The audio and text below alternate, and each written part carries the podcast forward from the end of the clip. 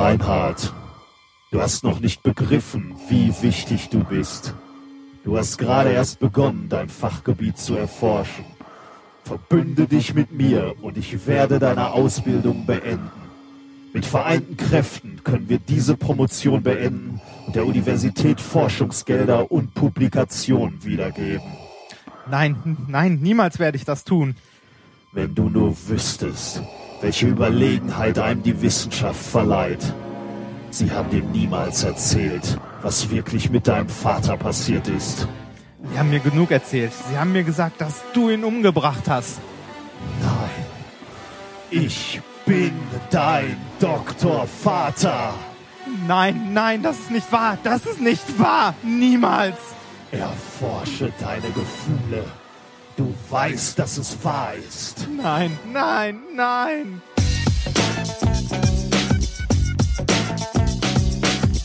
If, if, you, if you base medicine on, on science, you cure people. If you base the design of planes on science, they fly. Um, if you base the design of rockets on science, they reach the moon. It works. Bitches. Methodisch inkorrekt, Folge 9, direkt vom Todesstern der Wissenschaft. Heute wieder mit dem Jedi-Meister Nicholas Vader Wörl, jetzt mit ganz normaler Stimme wieder, und sein treuer Padawan Reinhard Skywalker Remford. Hallo. Hallo. Tag.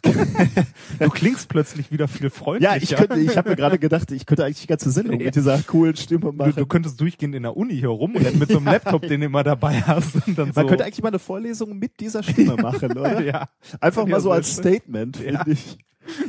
Ja, wir sind wieder äh, in unserem äh, kombinierten Bürostudio und ich bin sehr froh, äh, denn äh, aufregende Tage liegen hinter uns. Wir hatten, ähm, wie ich angekündigt habe, und deswegen sind wir ja auch einen Tag später dran als sonst, ähm, wir hatten eine Begehung quasi für ein, äh, ein Forschungsprojekt, für ein relativ großes Forschungsprojekt. Und das war anstrengend. Ja, das heißt, hier sind halt ein paar Leute vorbeigekommen, haben viele Fragen gestellt, sich viele Sachen angeguckt und Ich hatte äh, viel Angst. Du hattest viel Angst. Äh, Ich auch, weil mein Schicksal ist mit deinem ja irgendwie verknüpft. Genau, aber es ist alles ganz gut gelaufen. Wir wurden ganz gut bewertet. Ähm, die auf die endgültige Nachricht äh, wartet man dann jetzt äh, zunächst einmal wieder.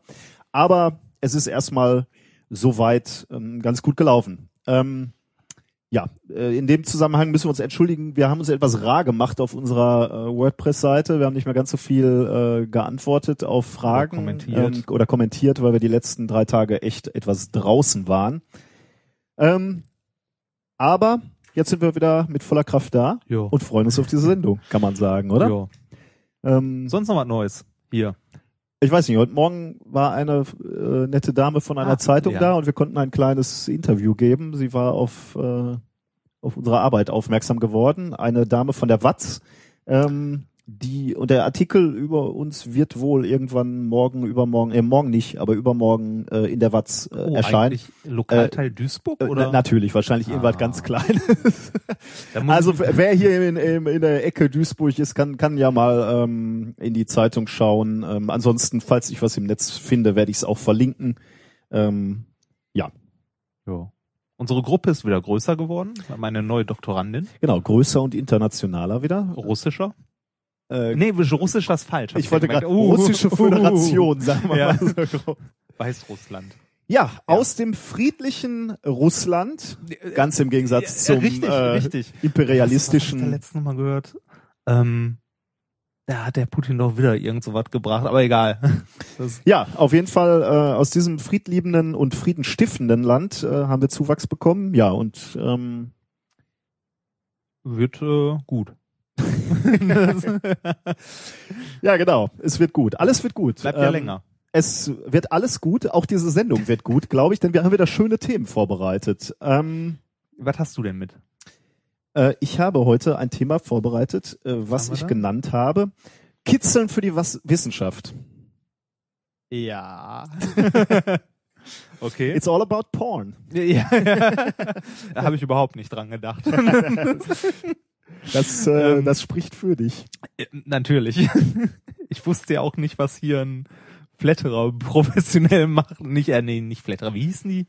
Doch, so ähnlich, oder? Fluffer. Fluffer, genau, ein Fluffer. Habe ich das in der Sendung Nein, erklärt hast du nicht. in- Nein, hast du nicht. Du hast nur gesagt, kann man gut. Oh Mann, ich habe ja, Ja. eigentlich habe ich einen gewissen Bildungsanspruch. Ne? Ja. Eigentlich sollten wir das erklären. Aber Deshalb haben wir auch noch mehr Themen. Genau, schön abgelenkt. Thema zwei, das äh, von mir äh, kommt, äh, ist äh, Abschied vom Dracula unter den Messgeräten. Äh, ja, also, soll ich jetzt schon spekulieren oder gleich? Machen wir gleich, ne? Machen wir gleich. Ähm, ich habe mein zweites Thema lautet Erbsenhirne für die Forschung. oh. Das bietet viele Möglichkeiten, gleich wieder Scherze zu treiben. Ja. Das kann man auf verschiedene Arten verstehen. Genau, ja. Äh, und äh, wissenschaftliches Thema Nummer vier als alter Trekkie, Borg auf Probe. Ah, wir haben wieder mal die Enterprise an Natürlich. Bord. Oder sehr, sehr schön, ja. Ähm, nachdem wir ja schon etwas äh, scientifikulös angefangen haben, äh, die Ja. Sendung, passt dann, äh, dass wir mit mit ähm, Eigentlich mit der auch Enterprise ein- kontern. Eigentlich auch irgendwie so ein bisschen ähm, Todesstrafe, oder? Also in einer Sendung, die mit einem Star Wars Intro anfängt, was über die Enterprise zu erzählen. Ja, wir gucken mal, ob dein Thema äh, mit dem Intro mithalten kann. Ja, wobei es sind auch Bösewichte. Stimmt, die Borg sind böse. Kollektive ja. Bösewichte. Wobei, da könnte man, glaube ich, schon drüber diskutieren, ob die Borg an sich Ja. böse sind. Die sind ja mehr so ein, ähm, ich meine, die, die haben ja, die, ist die unterscheiden ja nicht zwischen gut und böse. In dem Das ist im Grunde- sie das ist sich halt Grunde- nicht durchsetzen. Das ist im Grunde Sozialismus, der funktioniert. genau, ja. Sie wollen sie halt im Wesentlichen nur äh, verbreiten. Ne? Also so jetzt Eigentlich erstmal nett. nicht, sympathisch. darf man, äh, deren Volk braucht Raum. Boah, sind wir mal wieder. ja, Ja. also Okay, Jetzt- ähm, und ein Experiment haben wir auch wieder. So. Genau, und noch so ein paar Ein. Anekdötchen, die äh, wir auch noch mitgebracht haben. Ähm, schauen wir einfach mal. Ich glaube, es wird so wieder eine recht bunte, bunte Mischung. Oder? Bevor, bevor, ja, aber äh, bevor wir uns da reinstürzen, kommen wir zum Wichtigsten dieser Sendung. Ich habe mich beschlossen, äh, ich habe beschlossen, das mal in den Sendungsplan aufzunehmen als festen Punkt, und zwar das Bier der heutigen Sendung. das Bier der heutigen Sendung, das ich jetzt öffnen werde und das hoffentlich nicht dein Büro versaut, weil es gerade umgefallen ist. Tada! das ist das, was du umgekippt ist? Ja, oder? nein. das, das kommt jetzt. Du hast Ähm, mal wieder Borbecker helles Dampfbier Ja, weil du ja sonst immer irgendwie krank warst. Zweimal war ich oder, krank, Genau, und ich hatte schon ja. zweimal mit und äh, du hast es nie getrunken und äh, als Ja, alter, das- als alter Essener Patriot ein Stückchen da bin und ich sehr gespannt. Stauder muss man nicht trinken. Äh, ich mir gedacht, das ist gute Borbecker helles Dampfbier. Ich hoffe, es schmeckt. Prost. Das sieht übrigens mein Vater anders. Der, ähm, der trinkt Stauder, ähm, insbesondere weil er äh, festgestellt hat, dass ich Stauder nicht so besonders mag. Ah. Es war also eins der wenigen Kisten Bier, die er äh, ungesichert zu Hause stehen lassen konnte. ist also eher keine Vorliebe, sondern eher so was Strategi Strategisches. Nein, ich glaube, das war eine äh, eine gute Co äh, äh, Co äh, Inzidenz. Also quasi äh, es ergab sich und es war es er sah, dass es gut war. Prost. Prost auch an die, die lieben Zuhörer. Ich mag das ja. Ich mag das auch. Sehr schön. Ähm, äh, da du ja gerade schon sagtest, wir hatten äh, irgendwie wenig Zeit, ähm, auf Fragen und Kommentare und ähnliches einzugehen, ähm, reichen wir eine Sache hier nach, oder beziehungsweise ich reiche im Großen und Ganzen eine Sache nach, weil ich habe es äh, vorbereitet. Vorbereitet. Und zwar gestern schon.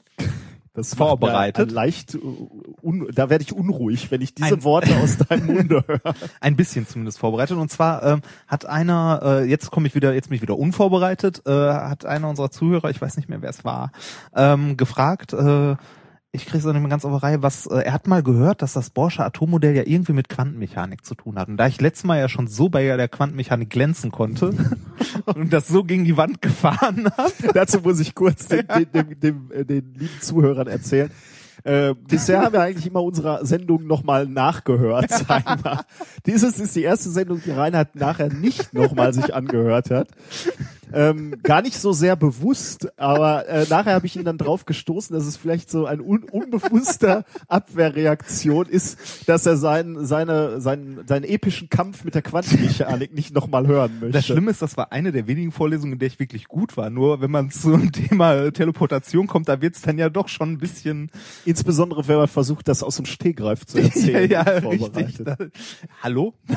Aber äh, wir versprechen, wir kommen darauf nochmal zurück. Ich glaube, äh, heute haben wir so recht nichts Quantenmechanisches, Ja, äh, außer das, was du jetzt Ja, ein erzählst. ganz klein bisschen. Ist aber wirklich nicht viel. Und zwar ähm, äh, wollten, haben wir gedacht, wir nehmen diese Frage mal so als äh, Gelegenheit, um überhaupt mal dem geneigten Zuhörer äh, viele, also bei vielen, äh, vielen erzählen wir nichts Neues, aber ein paar äh, vielleicht doch.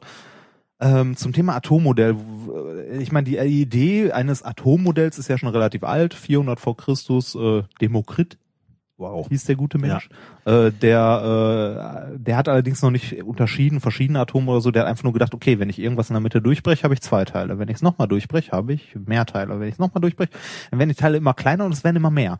Irgendwann äh, kommt er wahrscheinlich irgendwo bei einer Stelle an, wo er es nicht mehr teilen kann. Und das hat er dann, und das äh, hat er dann als Atom aufgefasst, nicht mehr teilbar. Wobei schon schon äh, auch eine, irgendwie in gewisser Weise eine, eine Gedankenleistung ist, weil Ja, also die, die Alltagserfahrung würde ja schon irgendwie das Gefühl geben, im Grunde genommen kannst du alles immer noch kleiner hacken. Ne? Also du Mhm. musst zwar dann irgendwann relativ gut hingucken und du, dein, du musst dein Messerchen ein wenig schärfen, aber im Grunde genommen kriegst du alles immer noch kleiner. Überhaupt die Idee, ne? Also finde ich ganz gut, sich mal hinzusetzen und äh, woraus besteht unsere Welt? Ja, ist, ist schon so ein, äh, so, so ein Moment, wo du einfach sagst, äh, das ist eine grundlegende äh, Überlegung oder eine grundlegende Einschränkung oder ein, ein grundlegendes Gesetz. Ja, Irgendwann wird's es überhaupt aus. Teilchen besteht und nicht aus Brei oder so. Genau, Also, warum ne? sind die Dinge nicht einfach, ja genau, Ja. stimmt. Ja. So, ähm, dieses Atommodell hat sich äh, recht lange gehalten, ähm, beziehungsweise äh, lange Zeit haben sich Menschen nicht besonders viel Gedanken drüber gemacht oder es nicht aufgeschrieben. Äh, das nächste Atommodell, das ich bei Wikipedia gefunden habe, war dann von 1809. Also da liegen mal äh, 1400 Jahre zwischen. Nee, mehr, Quatsch. Äh, 2200 Jahre. Okay. Mal eben. Äh, und Dalton, ähm, 1809 hat dann das Ganze ein bisschen genauer formuliert. Er hat gesagt, Atome sind Kugeln und unterschiedliche äh, Elemente haben unterschiedliche Kugelarten. Also unterschiedliche Atome. Nicht schlecht eigentlich, ne? Genau. Für 1809 oder was? Das ist wirklich nicht schlecht für 1809. Und äh, der hat gesagt, Atome unterscheiden sich ähm, in ihrer Masse und ihrem Volumen. Der hat gesagt, die sind unterschiedlich groß und unterschiedlich schwer für verschiedene Elemente. Das sind ja Auch- auch Auch da kann man sagen, ist schon in äh, nicht erster schlecht, Näherung ne? nicht schlecht. Der nächste kam dann knapp 100 Jahre später. Also äh, das ist ja immer so, so ein Modell geht immer so lange, wie man äh, Sachen damit beschreiben kann, solange es überall passt. Wenn dann irgendwelche Versuche, Widersprüche, bis genau, Widersprüche irgendwo genau, kommen. wenn ne? dann Widersprüche kommen, merkt man, hm, da muss man, vielleicht vielleicht noch mal dabei. ja, genau. ähm, da kam dann äh, 1903 äh, Thompson mit dem, das ist schon ein bisschen berühmter Plum Pudding, äh, Pudding, Pudding Modell. Ähm, Ich- oder beziehungsweise Hm. Deutsch Rosinenkuchen Ja, ja. Da, also es gibt jetzt auch unter dem Namen. Ähm, da äh, stellt er sich vor, dass äh, Atome immer noch Kugeln sind, die halt generell positiv geladen sind, Mhm. also die so eine positive äh, Ladung über das ganze Atom verteilt haben. Und da drin sitzen wie so kleine Rosinen äh, oben drauf. Äh, Im Teig sitzen quasi die Elektronen drin, Ja. die dann die negative Ladung haben. Äh, das Ganze, dann kam es danach Schlag auf Schlag. Danach hat sich das Atommodell relativ schnell weiterentwickelt. Ähm, so grob, ähm, äh, wie viele Jahre sind das? Acht Jahre später, also 1911, kam Rutherford. Und äh, der hat gesagt, ja, klingt schon ganz gut, aber äh, der hat gesagt, äh, der hat sich über die Masse der äh, Mhm. Atome Gedanken gemacht und gesagt, die ganze Masse, die so ein Atom hat, die sitzt im Kern, in der Mitte. Und äh, darum ist erstmal nix. Ja. Äh, das hat er auch äh, halt durch Experimente rausgefunden, indem er äh, halt auf äh, Goldfolie geschossen hat und gesehen hat, dass manche Sachen halt durchgehen, anstatt Also mit sehr kleinen Teilchen Ja, ja, draufgeschossen hat und er hat gesagt, ne, er hat sogar gesehen, die meisten gehen durch, völlig Ja. ungestreut und Genau. nur wenige, die entweder äh, äh, das, das den Atomkern treffen oder in der Nähe äh, entlang, also so, so, quasi so ein Streifschuss, werden abgelenkt. Ja. Und äh, direkt nach Rutherford, zwei Jahre später, äh, kam äh, Das ist natürlich auch schon wieder, ich, ich bin immer begeistert, wenn so Leute Ja, so neue äh, Theorien aufstellen, weil ich meine, er guckt sich eine massive, er hat's ja mit Goldfolie, glaube ich. Goldfolie, ja, angeguckt. genau. Er guckt sich eine massive Goldfolie an. Du kannst nicht durchsehen. Du kannst, du wenn du Gold anfasst, siehst du, dass das massiv und, und verhältnismäßig hart ist. Ja. Und jetzt sch- schießt er mit Teilchen drauf und sieht, die meisten gehen durch, die wenigsten werden abgelenkt. Logische Konsequenz für ihn, weil Da er seinem Experiment glaubt. Da ist im Wesentlichen nix. Ja. Äh, das widerspricht aber eigentlich dem, was wir sehen. Ne? Also Oder da sind Löcher, die man halt nicht sieht. Ja. Ne? Also ist schon äh, interessant. Also da darauf dann zu schließen, also so eine kühne Annahme zu machen. Ne? Also man könnte jetzt auch sagen, äh, ja, wer weiß, vielleicht ist Gold transparent einfach Ja, für diese ja. Teilchen oder so. Aber äh, ist schon äh, nett. Und aus den, also selbst noch aus dem Winkel, aus dem die abgelenkt werden, kann man ja sogar noch Atomradien Ja, genau, abschätzen genau. und so. Das ist äh, echt schon nicht schlecht. Ähm, allerdings, äh, da kommen wir jetzt zu dem Punkt, ähm, wo dann wieder so eine Sache kommt, die irgendwie nicht so ganz gepasst hat im Atommodell. Ähm, man hat ja im Grunde da schon den Kern und Elektronen, die außen drum rumflitzen. Mhm. Und äh, jetzt äh, kommt man zu dem Problem, dass wenn man sich das von der Seite anguckt, ähm, das äh, wie ein Dipol aussieht, beziehungsweise ähm, eine beschleunigte oder eine bewegte Ladung auf einer Kreisbahn, auf einer Kreisbahn ist eine Ladung auch noch beschleunigt, muss Energie abstrahlen. Ähm, ja. Also beschleunigte Ladungen strahlen Energie ab. Ähm, also das widerspricht der Elektrodynamik komplett. Das kann nicht stabil sein. Also äh, nicht, nicht nur beschleunigte La äh, äh, Ladung, im, im Grunde genommen, wenn du dir ein Kettenkarussell an äh, oder vorstellst und ähm, du sitzt in diesem Kettenkarussell und drehst dich, dann wirst du immer wieder auf diese Kreisbahn gezogen. Also Genau. äh, und zwar von der Kette, die dich festhält am Karussell. Wenn diese Kette nicht mehr wäre, würde es ja in einer geraden Linie wegfliegen von, äh, also tangential von diesem Genau. in gerader Linie von dieser Kreisbahn einfach weg äh, von diesem Karussell. Das heißt, diese Kette von dem Karussell zieht ständig an dir und zwingt dich immer wieder auf diese Kreisbahn. Genau, das wäre im Atommodell ja die Coulomb-Kraft, die Genau, das ja. Elektron In dem ans Fall, äh, ja. Aber das kostet natürlich Energie. Und äh, vor allem würdest du auch äh, elektromagnetische Strahlung aussenden, weil du einen Dipol hättest. Weil mal ist das Elektron, wenn man sich jetzt vorstellt, man sitzt direkt vor dem Kern, der ist positiv, mal ist das Elektron rechts davon und dann flitzt es halt rum, dann ist es links, dann wieder rechts, dann links, dann Hm. rechts und dann hat man einen Dipol, der ständig seine Polarität wechselt. Aha. Und sowas strahlt halt Energie ab. Ähm, das funktioniert also nicht so ganz. Ähm, dann kam äh, der nette Herr Bohr, und das ist das Modell, das die meisten auch noch in der Schule lernen, ähm, dass wir Moment, aber du musst noch erklären, warum, warum funktioniert das nicht ganz? Ach, Also, ge- so, äh, wenn, wenn, äh, wenn das Energie abstrahlt, dann verliert das Elektron ja Energie. Das heißt, äh, wenn es Energie verliert, äh, wird es langsamer. Mhm. Und wenn es langsamer wird, ähm, dann äh, ist die Zentripetalkraft kleiner, also äh, und äh, es wird in die äh, in die Mitte gezogen zum Kern hin und es stürzt irgendwann unweigerlich in den Kern. also schlicht und ergreifend, wenn man sich vorstellt, wie der Mond, der sich um die Erde dreht, Ja. wenn, wir, wenn wir dem Mond immer mehr Energie nehmen würden, also immer mehr Geschwindigkeit, der immer langsamer würde, irgendwann würde er der Gravitation folgen und in den Kern, also in die Erde reinstürzen. Was, wenn ich mich nicht irre, ja sogar passiert. Der wird langsamer, aber halt nicht so, dass er morgen hier äh, vom Himmel fällt. ähm, auf jeden Fall äh, hat sich der Herr Bohr Gedanken darum gemacht und äh, hat dann äh, die Quantentheorie, die, die es zu der Zeit ja schon gab, äh, allerdings noch nicht, äh, also nicht in dem Sinne, wie wir jetzt äh, die Schrödinger-Gleichung und ähnliches kennen, sondern äh, halt die Idee, dass äh, nur gewisse Pakete äh, an Energie äh, erlaubt sind oder ähnliches. Der hat dann gesagt, es sind äh, in diesem äh, Modell, das ähnlich aufgebaut ist wie ein Planetensystem, sind nur bestimmte Kreisbahnen erlaubt und diese Kreisbahnen, die sind strahlungsfrei. Hm. Ich meine, äh, sie, ja, ist, hm. warum? Ja, ist so. das, frag nicht. Nee, äh, wie man sieht, hat es auch noch nicht so ganz äh, das Ja, wobei, ja, ja, okay. ja, aber äh, hat halt gereicht, um viele Sachen zu erklären zu der Zeit dann. Wobei, du, du stellst das jetzt so dar, als hätte er sich einen Nachmittag hingesetzt und Nein, dann einfach nein, mal gesagt, das nicht. funktioniert nicht. Der hat es ja auf mathematische Füße gestellt, ne? Ja, ja, richtig. Der hat sich vor allem nicht nur um Atome Gedanken gemacht, sondern auch um Moleküle. Äh, und wo, wobei man sagen muss, dass dieses Borsche Atommodell keine chemischen Bindungen erklären kann Hm, okay. und ähnliches. Äh, Also es hat eine Menge Schwächen, aber äh, Hat die ist- Natur beschrieben zumindest. Genau, erstmal, ne? genau. Ja. Es hat erstmal ein paar Sachen mehr beschrieben als das alte Okay, Modell. Äh, und das ist ja das, was man will. Äh, ein paar Jahre später wurde das ganze, das Borsche Modell noch von Sommerfeld erweitert, dann das Bohr-Sommerfeld-Modell.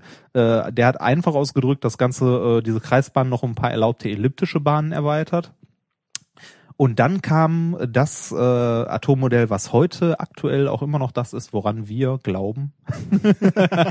Amen. Ja, und zwar 1928 das sogenannte Orbitalmodell. So.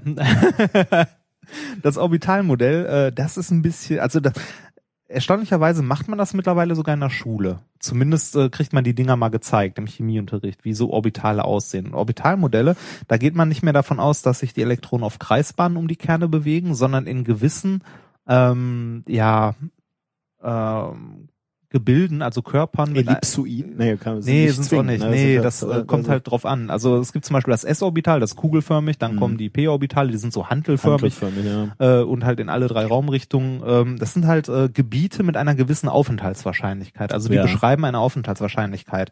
Äh, die sehen auch teilweise echt komisch aus. Kann man mal googeln, äh, Orbitale, dann sieht man halt, wie diese einzelnen Wahrscheinlichkeitswolken für Elektronen aussehen. Könnte man fragen, wie zur Hölle ist man denn da drauf gekommen? Also wie kommt man auf diese komischen Gebilde? Äh, das Ganze resultierte, da sind wir wieder aus der Quantenmechanik und zwar aus der Schrödinger-Gleichung. Da ist sie wieder, ja. Und zwar, äh, weißt du, wie die daraus resultieren? Kriegst du das noch irgendwie? Äh, naja gut, äh, ich, ich dachte, die resultieren aus der äh, Aufenthaltswahrscheinlichkeit eines, Ja, genau. also die Überlagerung von mehreren Aufenthaltswahrscheinlichkeiten von den Elektronen, also aus der Wellenfunktion. Äh, genau, ja, die sind ein Teil der Wellenfunktion. Die, die, also die Schrödinger-Gleichung an sich ist ja eine Differentialgleichung. ja. Die ist zeitabhängig und ortsabhängig. Ähm, und das kann man separieren, indem man einen Separationsansatz nimmt. Ähm, tut aber nicht viel zur Sache. Man kann den zeitlichen Teil rausschmeißen erstmal und äh, sich halt äh, das Atom zu in einem stationären Zustand angucken, also ohne zeitliche Entwicklung. Und ähm, wenn man das Ganze dann in Kugelkoordinaten aufschreibt, was mein Mathe-Prof übrigens meinte, äh, lernt man doch in der Schule. Also ich habe Kugelkoordinaten nicht in der Schule gehabt. Ich weiß nicht, auf welcher Schule der war. Ähm, dann ist das Ganze noch abhängig von einem Radius und zwei Winkeln. Und das kann man auch nochmal jeweils äh, aufspalten. Und ähm, diese einzelnen stationären Lösungen ähm, von diesen Raumgebilden, das sind die Orbitale, die wir haben. Okay, die Zuschauer, Zuhörerzahlen fallen ins Ich, äh, ja, Bodenlose. ich weiß ja, äh, das ist dann der Schnarchteil Wissenschaft. Äh, Das wollte ich nur mal nachreichen. Also im Sinne, also es, stimmt schon, das Borsche Atommodell hat auch schon äh, mit Quantenmechanik zu tun und das Orbitalmodell ist dann halt Quantenmechanik pur. Okay, ja. Ähm, dazu äh, Das heißt, diese Wolken, über die wir gesprochen haben, die, äh, die sind ein bisschen wieder so, wie wir ähm, in der letzten oder vor zwei Wochen drüber gesprochen haben.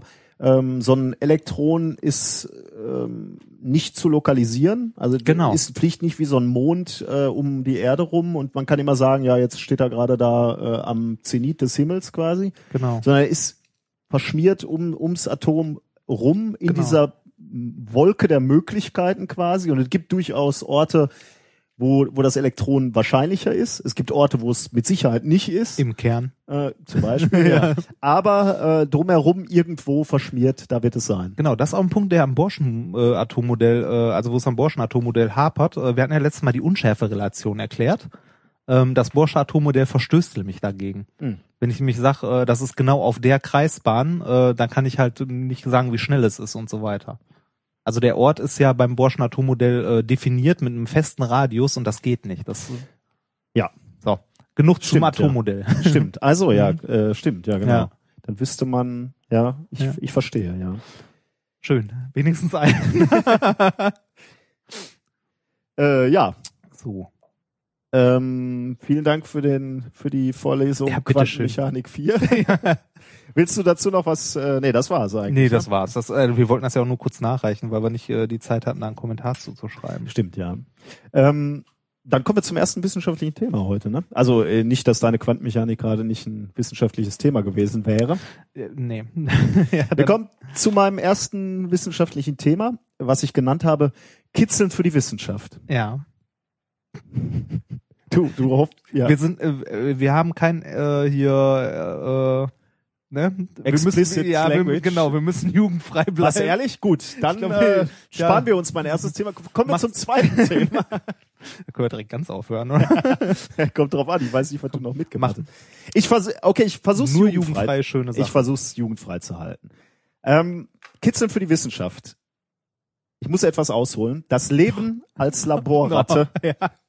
Das Leben als Laborratte ist hart. Schmerzen, Entbehrungen, Leben auf engstem Raum. Möchtest du Hast noch was aus deinem gelesen? Leben? Ja, Möchtest du noch mehr aus deinem Ja. Leben erzählen, Reinhard? Nein. Nein, also genauso beschissen wie es dir hier äh, in meiner Arbeitsgruppe geht, geht's einer Ratte ähm, im Labor eigentlich, kann man sagen. Ne? Aber ähm, also es geht jetzt tatsächlich um echte Ratten, nicht um dich. Ähm, Ja. Es geht um echte Ratten, die ein hartes Leben haben. Allerdings haben nicht alle ähm, Laborratten ein so hartes Leben. Äh, beispielsweise nicht die Ratten im Labor von Jacques Panksepp. Ah, Jacques. er ist Neurowissenschaftler äh, und hat diese Forschung bereits äh, in den äh, späten 1990er Jahren ähm, gemacht und publiziert. Also Damals, als Internet gerade so angefangen hat, oder? Äh, naja, 2000 da gab's Internet schon. Grade. hast du nicht gesagt 90er? Späten 90er. Ach, also äh, 90er, das okay. Paper, auf das ich mich jetzt beziehe, äh, ist aus dem Oktober 2000. Aber Okay. ich, ähm, ich fand die Forschung ganz, ganz spannend und da ich äh, nicht so viel Zeit zum Vorbereiten hatte, habe ich mich für dieses äh, Ja. äh, zwar nicht ganz aktuelle, aber trotzdem interessante äh, Thema entschieden. War ja nicht alles schlecht. Nee, insbesondere diese Forschung nicht, denn den, äh, den Ratten ähm, in, in diesem Labor von, von äh, dem guten Herr Panksepp ging's extrem gut, äh, weil er ähm, diese Ratten beobachtet hat und er hat festgestellt, dass diese Ratten ein Chirpen aussenden. Und zwar ein 50 Kilohertz Chirpen, also so ein Chirpen? Geräusch, ja, so ein, so ein Geräusch, ähm, äh, ja, Du meinst nicht Zirpen, oder? nicht Zirpen, aber fast Zirpen. Ein Chirpen. Ah, nicht, jetzt ist klar. Nicht Mensch, nicht Köter. Möter, ne? ich weiß nicht, Chirpen äh, ist tatsächlich in der in der Tontechnik ein, ein bekannter äh, Begriff, ist so eine äh, ist ist äh, Siehst du, da siehst du mal wieder, wie viel Profimusiker ich bin. ein Chirpen jedenfalls. ja. Ähm, ich glaube, ich habe gleich ein Tonbeispiel. Da kannst du dir Sehr das schön. Chirpen noch etwas genauer anhören. Also ein 50 Kilohertz Chirpen. Und er hat beobachtet, das passiert immer dann, oder das hört er immer dann, ähm, wenn diese, ähm, wenn die Ratten äh, spielen oder wenn sie sich gerade darauf freuen, dass sie ähm, gleich spielen werden. Also wenn, wenn, wenn sie äh, mit, mit einer anderen Ratte zusammen waren und äh, begonnen. Spielen, aha, ja. Ja, da ist wirklich, noch Ja. ist es Spielen. ja. Ähm, allerdings ähm, hat er noch etwas entdeckt, äh, äh, wann, wann diese Ratten das ausgesendet haben, und zwar immer dann, wenn er ich, und jetzt zitiere ich, das ist nämlich ganz lustig, äh, ich zitiere aus diesem Paper, äh, er beschreibt es nämlich, was er gemacht hat. Äh, und jetzt wird es vielleicht so leicht nicht expl oder äh, explicit language kommt jetzt hier so Ja. langsam rein. Ähm, Prüft doch eh keinen Sau nach. äh, also ich zitiere, a playful experimenter administered manual somatosensory stimulation. Äh, bevor du jetzt Angst bekommst, was, was dieser gute Mann mit, mit den Ratten gemacht hat, äh, er spricht vom Kitzeln. Er hat diese ähm, Ratten gekitzelt. Und deshalb glaubt er, was er da entdeckt hat, also dieses 50 Kilohertz Chirpen, ist ein Lachen, ein Ah. Ausdruck, also ein, eine, eine Gemütsregung, eine Emotion, und zwar ein Rachen, äh, Lachen. Eine, Ein Lachen. Ein Lachen. Hm. Ähm, und, und da, tatsächlich, tatsächlich stellt er fest, äh, diese Ratten lachen äh, deutlich mehr als bei irgendeiner anderen At äh, Aktivität, also beim Spielen oder so. Äh, ähm, dieses Lachen war ähm, besonders beim Kitzeln. Und das hat er dann veröffentlicht, unter anderem das in einer in einem Journal, das nennt sich Behavioral Brain Research ähm, im Oktober 2000. Ähm, da, da beschreibt er übrigens auch, das ist mal wieder, das ist sehr, das finde ich sehr schön, wie Wissenschaftler ihre wissenschaftlichen Methoden so stocksteif und richtig schön mit Stock im Arsch niederschreiben. äh, er beschreibt nämlich die Methode, die er angewandt hat, um, um Ratten zu, ähm, zu kitzeln. Ja. Ich, äh, ich lese dir das mal vor und äh, ich, ich, äh, ich habe schon das Gefühl, dass hier eine gewisse Erotik in der Luft liegt, wenn ich das vorlese. Pass auf. muss ich Angst haben? Schauen wir mal. The tickling was done with the right hand and consisted of rapid initial finger movements across the back with a focus on the neck, followed by rapidly turning the animal over on their backs. with tickling of their ventral surface, followed by release after a few seconds of stimulation. This was repeated. Du merkst, Dir ist schon klar, dass Leute das jetzt rausschneiden können und gegen dich verwenden. Ja, genau, in, in andere Kontexte Ja, ja. setzen. Also man, man sieht so äh, Neurowissenschaftler, die, die haben auch schon, die sind schon, da Da- knistert's. Das, ja, und da muss man schon ernst machen. Also, Also das steht da alles, also wenn du, wenn du das nochmal für dich äh, und deine, deine eigene Expertise äh, nacharbeiten möchtest, Ja. du findest das alles in dem verlinkten Paper. sehr schön. Aber jetzt mal im Ernst, warum, jetzt können wir uns fragen, warum haben die Wissenschaftler das gemacht? Warum interessiert die dieses Lachen? Ähm, die, die, der Hintergrund oder warum sie sich das angeguckt haben, ist, sie wollten rausfinden, wie Emotionen oder so die Grundstimmung einer, eines Individuums äh, Entscheidungen beeinflusst, die dieses Individuum, Individuum trifft. Ähm, also der Hintergrund ist quasi, oder die Annahme ist, wenn du positiv gestimmt bist, wenn du in guter Laune bist, wirst du eine Entscheidung anders treffen, vermutlich eher optimistisch, Mhm. Als wenn du tendenziell eher mies drauf bist oder pessimistisch. Dann wirst du eher zurückhaltend reagieren Klingt bei sehr so einleuchtend. Entscheidung. Um das herauszufinden, ob das gilt, auch bei Ratten gilt, hat er diese Ratten jetzt zuerst einmal trainiert. Ähm, er hat einen bestimmten Ton abgespielt ähm, und die Ratten dann so trainiert, dass sie, wenn sie diesen Ton gehört haben, die Ratten einen Hebel drücken mussten und wenn, wenn der Hebel gedrückt wurde, haben sie ein Stück Futter bekommen. Hm. Dann hat er sie trainiert, wenn ein anderer Ton kommt, also ein tieferer Ton, dann müssen sie sehr schnell zu einem anderen Hebel laufen, um den zu drücken. Ansonsten bekommen sie nämlich einen elektrischen Schlag. ähm, Da fällt aber jetzt raus, was ist, wenn da Ratten bei sind, die das mögen. Elektrische Schläge. Das kann ich, da kann ich dir noch nichts zu sagen, aber ich kann dir gleich ähm, sagen, dass es Ratten gibt, die kitzeln mögen oder nicht so sehr mögen. Aber da kommen wir gleich drauf. Jetzt wurden diese Ratten, die trainiert wurden, in zwei Gruppen geteilt. Die eine Gruppe wurde gekitzelt und die andere Gruppe wurde nicht gekitzelt. Und dann wurden allen Ratten ein Ton vorgespielt und zwar ein Ton, der genau zwischen Ah. dem positiven und Schön. dem negativen lag. Jetzt ist natürlich spannend, wie reagieren die, äh, die, die Ratten? Wie interpretieren die dieses Geräusch? Äh, eher positiv oder eher negativ? Und die, die, die Entdeckung, die hier gemacht wurde in dem Paper, war, dass die gekitzelten Ratten, also die fröhlich waren, in einer fröhlichen Grundstimmung, tatsächlich diesen Ton eher optimistisch interpretiert haben, ähm, als äh, und, und die Ratten, die, die nicht gekitzelt wurden, eher pessimistisch an die ganze Sache rangingen und eher den, den Hebel gedrückt haben, um den, um, um den Stromstoß zu vermeiden. Ähm, was lernt man oder was, was glauben die Wissenschaftler jetzt daraus gelernt zu haben? Zum einen ähm, lernt, äh, haben sie daraus abgeleitet, dass ähm, gekitzelte Ratten positiv gestimmt sind, optimistisch sind. Ich finde es faszinierend, dass man Ratten überhaupt kitzeln kann. Ähm, ja, das ist tatsächlich genau gut, dass du das sagst. Das, das ist nämlich eine, eine weitere Entdeckung eigentlich Mhm. überhaupt.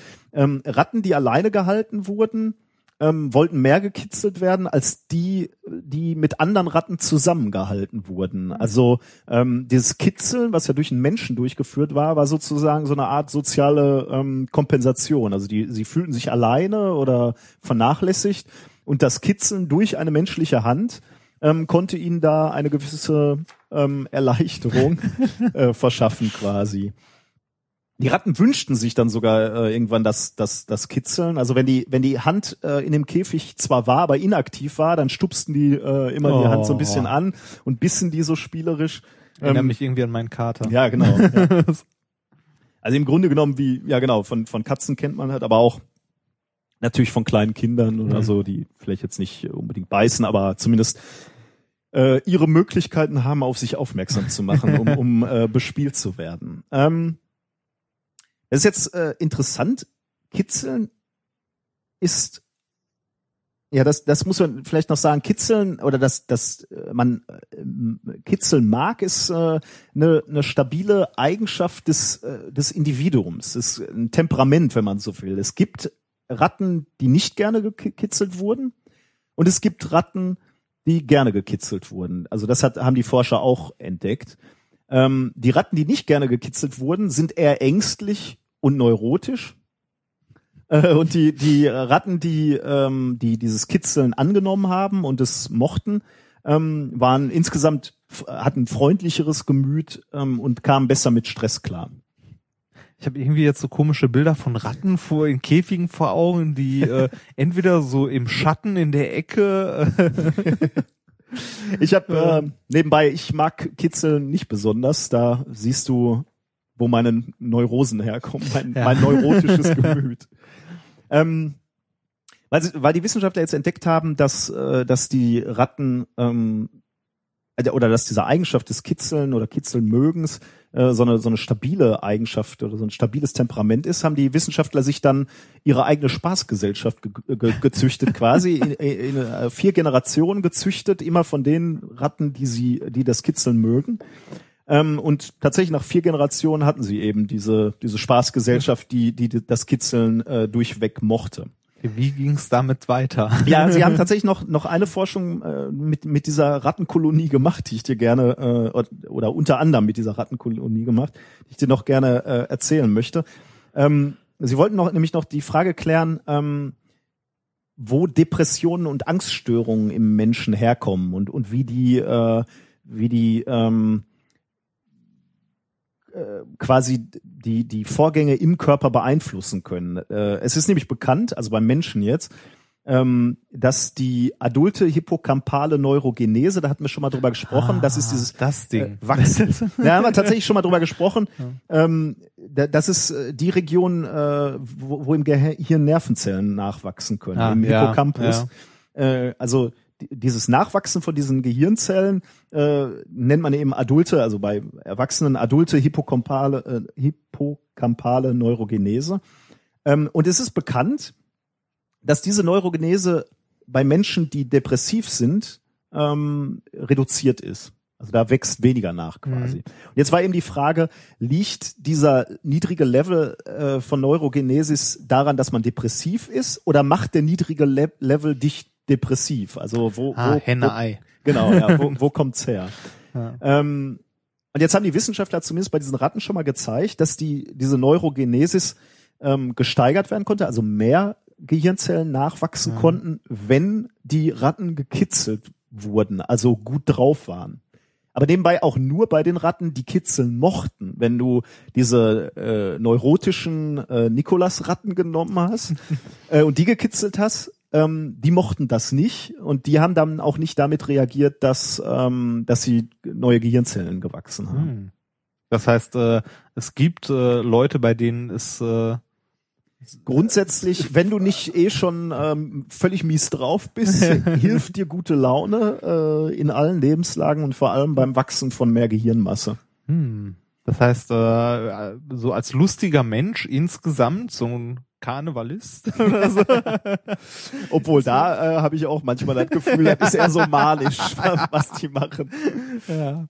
Ah, schön. Also äh, die Theorie des Lachens beim Ratten ist, ist vor zehn Jahren erstmal auf große Skepsis gestoßen. ja, das ist auch was, da würde ich als Gutachter sofort Geld draufwerfen. Ja, natürlich, müssen wir wissen. Ähm, allerdings ähm, mittlerweile äh, schon etwas mehr akzeptiert ähm, oder äh, zunehmend akzeptiert. Ich habe hier noch ein Video mitgebracht, weil ich dir noch zeigen wollte, ähm, wie ähm, eine Ratte gekitzelt wird. Genau, wie, wie eine Latte äh, eine Latte Radala. Eine Ratte gekitzelt wird.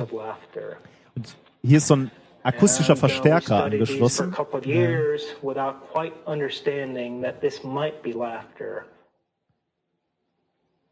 And then one day we decided to tickle some animals. And we realized ah, that we had to look at the sounds at a very different register than we can hear. So we uh, obtain these transducers that are called bat detectors. Ah, das. That can bring ja. very high ah. frequencies down. Also sind halt sehr hohe Frequenzen, du würdest sie gar nicht hören. And when we did this and we ja. listened in, Und ähm, mit diesem äh, ja, mit diesem also die äh, benutzen halt ein, ein technisches Gerät, um diese hohen Frequenzen äh, hörbar zu machen, genau, äh, damit du so hören kannst. Ja, ähm, das war mein erstes äh, Thema, Kitzeln für die Wissenschaft. Sehr schön. Wieder was gelernt. Vielleicht. Ja, äh, kommen wir äh, von äh, den äh, Nagetieren zu Blutsaugern.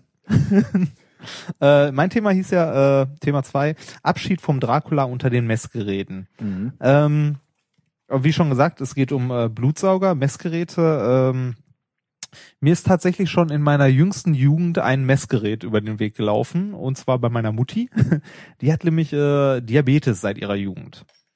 Und äh, Diabetes ähm, heißt ja, dein Körper äh, ist nicht in der Lage, Insulin produ zu produzieren oder zumindest nicht im ausreichenden Maße, um ähm, den Zuckerlevel in deinem Blut von alleine zu regeln und halt auf einem ordentlichen Maß zu halten. Mhm. Ähm, das heißt, du musst deinen Blutzuckerspiegel messen und dann dementsprechend, was du halt isst oder halt an Zucker zu dir nimmst, äh, entsprechend deinem Blutzuckerspiegel Insulin dir selber äh, zuführen, also deinem Körper, also spritzen.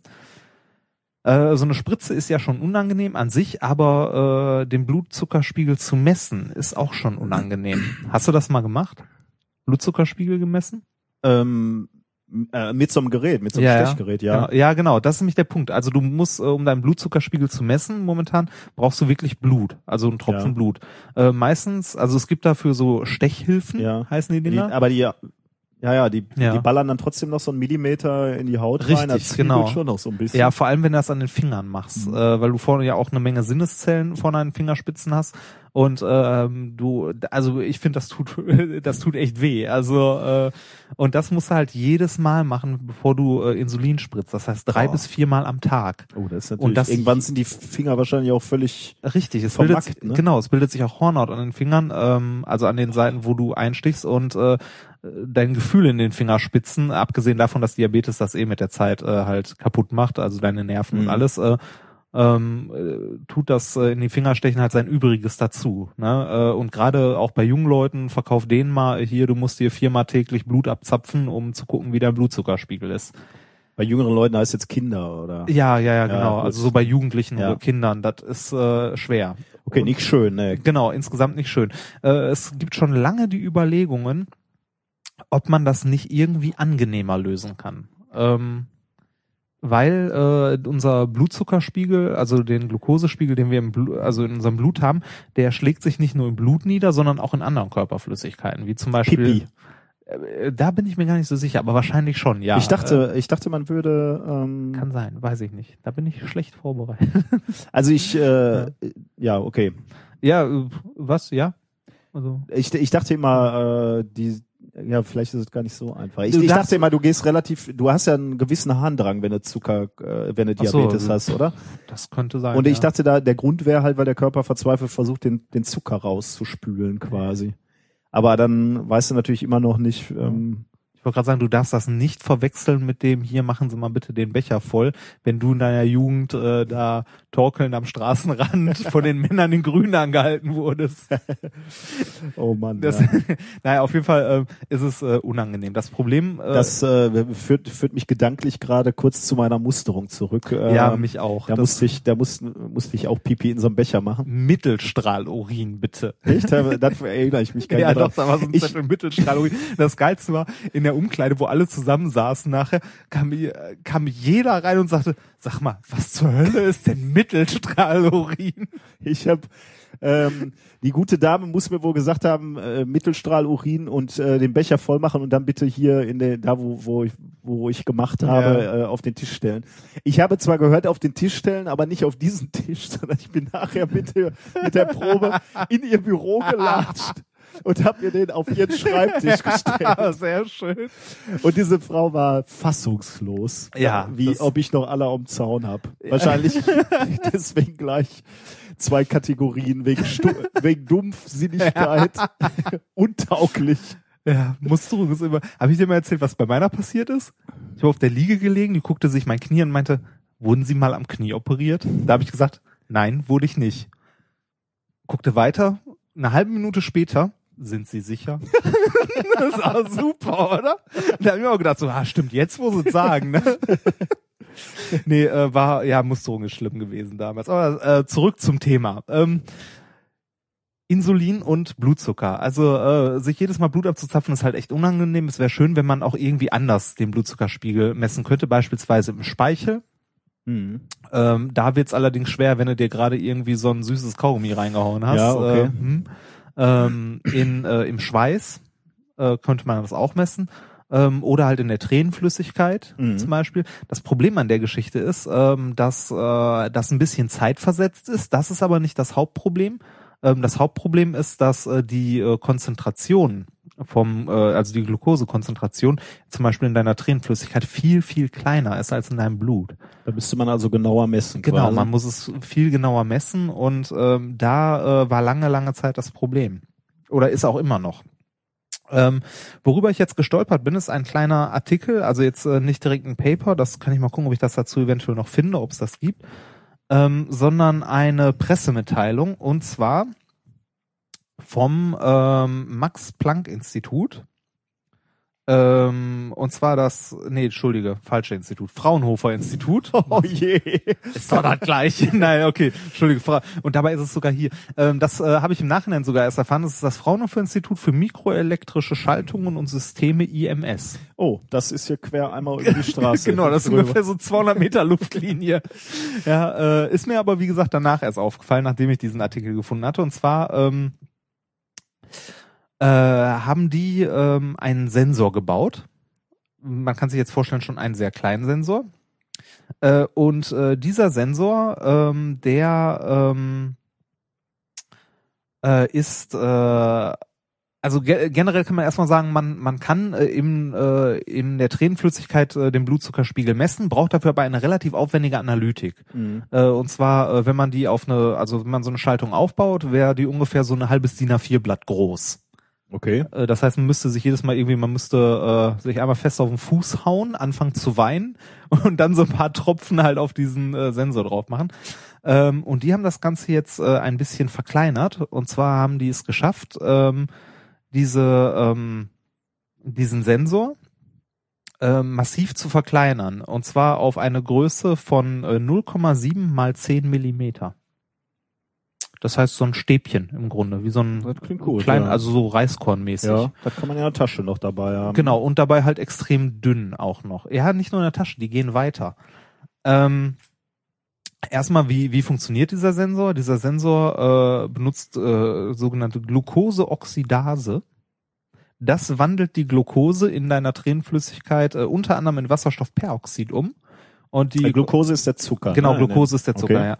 Und äh, das Wasserstoffperoxid, die Konzentration davon, die kannst du äh, messen mit einem Potentiostaten. Das ist im Grunde ein empfindliches Messgerät. Ähm, und äh, die haben es jetzt geschafft, diesen Potentiostaten auf diese 0,7 mal 10 Millimeter große Platine zu packen äh, und haben das Ganze ein Nanopotentiostat genannt. Und äh, das Interessante daran ist, also man würde jetzt sagen, okay, ja, so klein muss es auch nicht sein, ne? Wie du schon sagtest, äh, man kann es in eine Tasche stecken, so Feuerzeuggröße wird ja reichen. Mhm. Die gehen nämlich einen Schritt weiter, die packen den Sensor direkt ins Auge. Okay. Und jetzt, äh, das, jetzt ist äh, die Frage, okay, wie, Wie kommt man an die Daten ran? wie kommt man an die Daten ran? Die haben auf diese Platine nicht nur den Nanopotentiostaten draufgepackt, Nice. sondern auch noch einen AD-Wandler und einen äh, Funksender. Ich, äh, ja, Das ist schon, das ist das, äh, das dürfen unsere Krankenkassen nicht erfahren. ne? Dann werden wir alle zwangsverchippt. Ja, genau. Dann, dann wird erstmal geguckt, na, hat er, hat er wieder einen Ja. Snickers gegessen? Dann kriegen wir einen Anruf mittags und äh, Herr Remford, ja. heute mal kein Schokopudding Ja, in der Mensa. genau. Bleiben Sie mal schön beim, beim Salat. Ja, und, oder, oder, oder die sagen, gerne ein Pudding, aber dann natürlich äh, Dann Gebühren joggen. etwas hoch. Genau. Oder Sport treiben. Und sie ja. joggen zurück ins Labor. ähm, auf jeden Fall äh, haben die das alles enorm verkleinert und auf diesen kleinen Chip Ja, gebastelt und äh, den, äh, die haben auch auf ihrer äh, auf ihrer Homepage, wenn man nach der Pressemitteilung mal ein bisschen sucht haben, die können wir auch eventuell verlinken, ähm, haben die auch so ein Bild, wo man den wirklich hier so unterm Augapfel jemandem ins Auge gesetzt hat. Ähm, die Frage ist jetzt, äh, ja, ist das so angenehm? Ich meine, Kontaktlinsen spürst du auch nicht mehr, wenn du sie einmal ordentlich Ich sind, auch. wenn man ja. das Ganze ich meine, es ordentlich gibt Leute, die hauen sich da Botox rein, damit die schön dick ja, sind, äh, die ja, Augen. stimmt auch. ähm, ähm, überlegen, was für ein Potenzial das hat. Ja. Die Leute müssen sich nicht mehr stechen, Hammer, ja. sondern können äh, halt durchgehend ihren Blutzuckerspiegel überwachen. Wie, äh, also können können wir jetzt deiner Mutti schon mal sagen, sie kann sich schon mal frei machen? Äh, Da, oder? da, da kommt der Punkt leider nein, äh, weil äh, das Ganze natürlich äh, noch so ein bisschen im Versuchsstadium ist. Aber äh, ist halt schon ein großer Schritt in die richtige Richtung. Man muss sagen, die sind auch nicht die einzigen, die in die Richtung forschen, ist, sondern es äh, gibt Habe ich das verpasst? Ist das eine Veröffentlichung, die du hier Nee, zitierst Presse, oder Pressemitteilung. Okay. Pressemitteilung. Ich habe äh, ein Paper gesucht, aber leider keins gefunden. Ja gut, ist ja äh, Kommt vielleicht noch, also vielleicht veröffentlichen, äh, also schreiben, wahrscheinlich schreiben die gerade dran. wahrscheinlich wollen sie es erstmal verkaufen. Bevor Ja, sie es- ja, wahrscheinlich, das kann sein.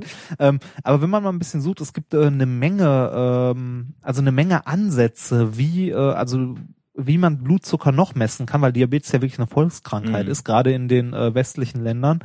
Ähm, da, da, also da gibt's die wildesten Ideen, die ich gelesen habe. Ähm, oder auch Ansätze, die schon durchprobiert werden, äh, spektroskopisch durch die Haut, also mit einer sehr hellen Leuchtdiode oder mit einem Laser äh, auf die Haut zu ballern und zu gucken, wie sich das Licht ändert, was halt da durchkommt oder halt rauskommt. Aber ja. Ähm, dann äh, über den Hautwiderstand, über äh, alles Mögliche. Ich fand das äh, sehr faszinierend und ähm, äh, ich finde das war jetzt äh, ein, äh, eine Pressemitteilung, die äh, schon so weit, also das ist ja schon fast anwendungsreif und das äh, fand ich sehr interessant mhm. und äh, da äh, ich das ja von meiner Mutti her kenne, dass die Leute da wirklich drunter leiden, äh, dass das echt unangenehm ist, habe ich gedacht, das ist äh, zumindest mal eine Erwähnung wert.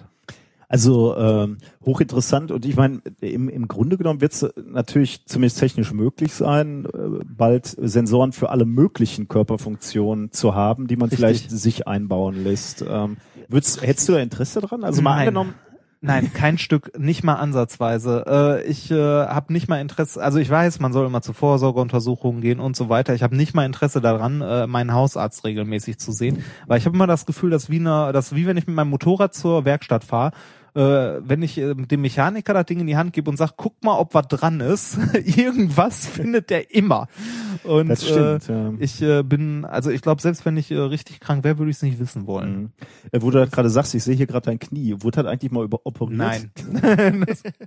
und ich bin mir sicher. ja, ich weiß gar nicht, ich, ich könnte mir vorstellen, es gibt Typen von Menschen, also ich meine, wir sind potenziell Naturwissenschaftler, eigentlich mögen wir ja Daten. Ja, ne? eigentlich, eigentlich sammeln wir. Und ich, ich muss sagen, ich, äh, also in der Zeit ich bin eine Zeit lang mal sehr intensiv gejoggt. Ich wollte gerade sagen, für Sportler ist das, glaube ich, sehr interessant. Ich mochte Daten sammeln extrem. Also äh, Hast du mal über eine Alternativkarriere bei dem einen oder anderen Geheimdienst nachgedacht? ja, ich meine, das ist dann natürlich die, die nächste Konsequenz. Ne? Ja, also ein, ein Staat könnte sich halt äh, mal so um die Volksgesundheit äh, sorgen ne, oder ja, kümmern. Richtig. Also einfach mal grundsätzlich oder ich meine, das war ja jetzt gar nicht so abwegig äh, eine Krankenkasse. Man könnte ja mal einfach äh, so so schmissig in den Raum werfen. Das ist doch unfair, ähm, dass äh, alle die gleichen Gebühren zahlen. Die ein also in der Krankenkasse. Genau. Ich halte mich ja, sagen wir mal, fit äh, und, die einen und rauchen, Sport. Die anderen saufen. Die anderen saufen und äh, rauchen und sind eher äh, adipös unterwegs ähm, dann könnte man sagen, wäre doch fair, wenn die ein bisschen mehr bezahlen. Und, da, und so ein System, also aus sozialem Zwang, könnte man dann natürlich äh, irgendwie dazu kommen, dass wir zu einer Gesellschaft kommen, wo, wo eben gesagt wird, okay, wer sich gesund ernährt, äh, der ja. Ich, ich meine, sagen wir so, die Krankenkassen hätten sicherlich einen gewissen, äh, gewissen ähm, gewisses Interesse. Der Staat natürlich nicht so richtig. Ne? Äh, jedes Jahr, was wir länger in der Rente hängen, äh, ist ein Desaster. Das heißt, am besten arbeiten bis 67 und dann umfallen. Man kann aber schöner kalkulieren. Man kann gucken, wie gesund sind die Leute. Wann, sie, wann so ja. umfallen. Genau. und dann das Rentenniveau äh, ja. oder ne, Rentenalter angleichen. Aber dann können wir, ja genau. Du, äh, du wirst halt einfach, du gehst nicht mehr in Rente, wenn du alt genug bist, sondern wenn du krank tot genug bist. bist. ja. ja, genau. ja. Dazu kommt aber auch noch, wenn du so ein Ding im Auge hast, ähm, der, das ist ja ein Fremdkörper und äh, der Körper mag, wie wir auch von Implantaten her hm, ja. wissen, keine Fremdkörper, generell so nicht. Ja, und äh, das heißt, äh, das wird auf Dauer äh, auch nicht so gut im Auge sein. Wobei es ja schon Fremdkörper oder Materialien gibt, die eher oder weniger eher angenommen werden. Ja, ja, ja, natürlich, das, das gibt schon. Aber da äh, komme ich gleich noch drauf. Ach. Ja, äh, es passt mal.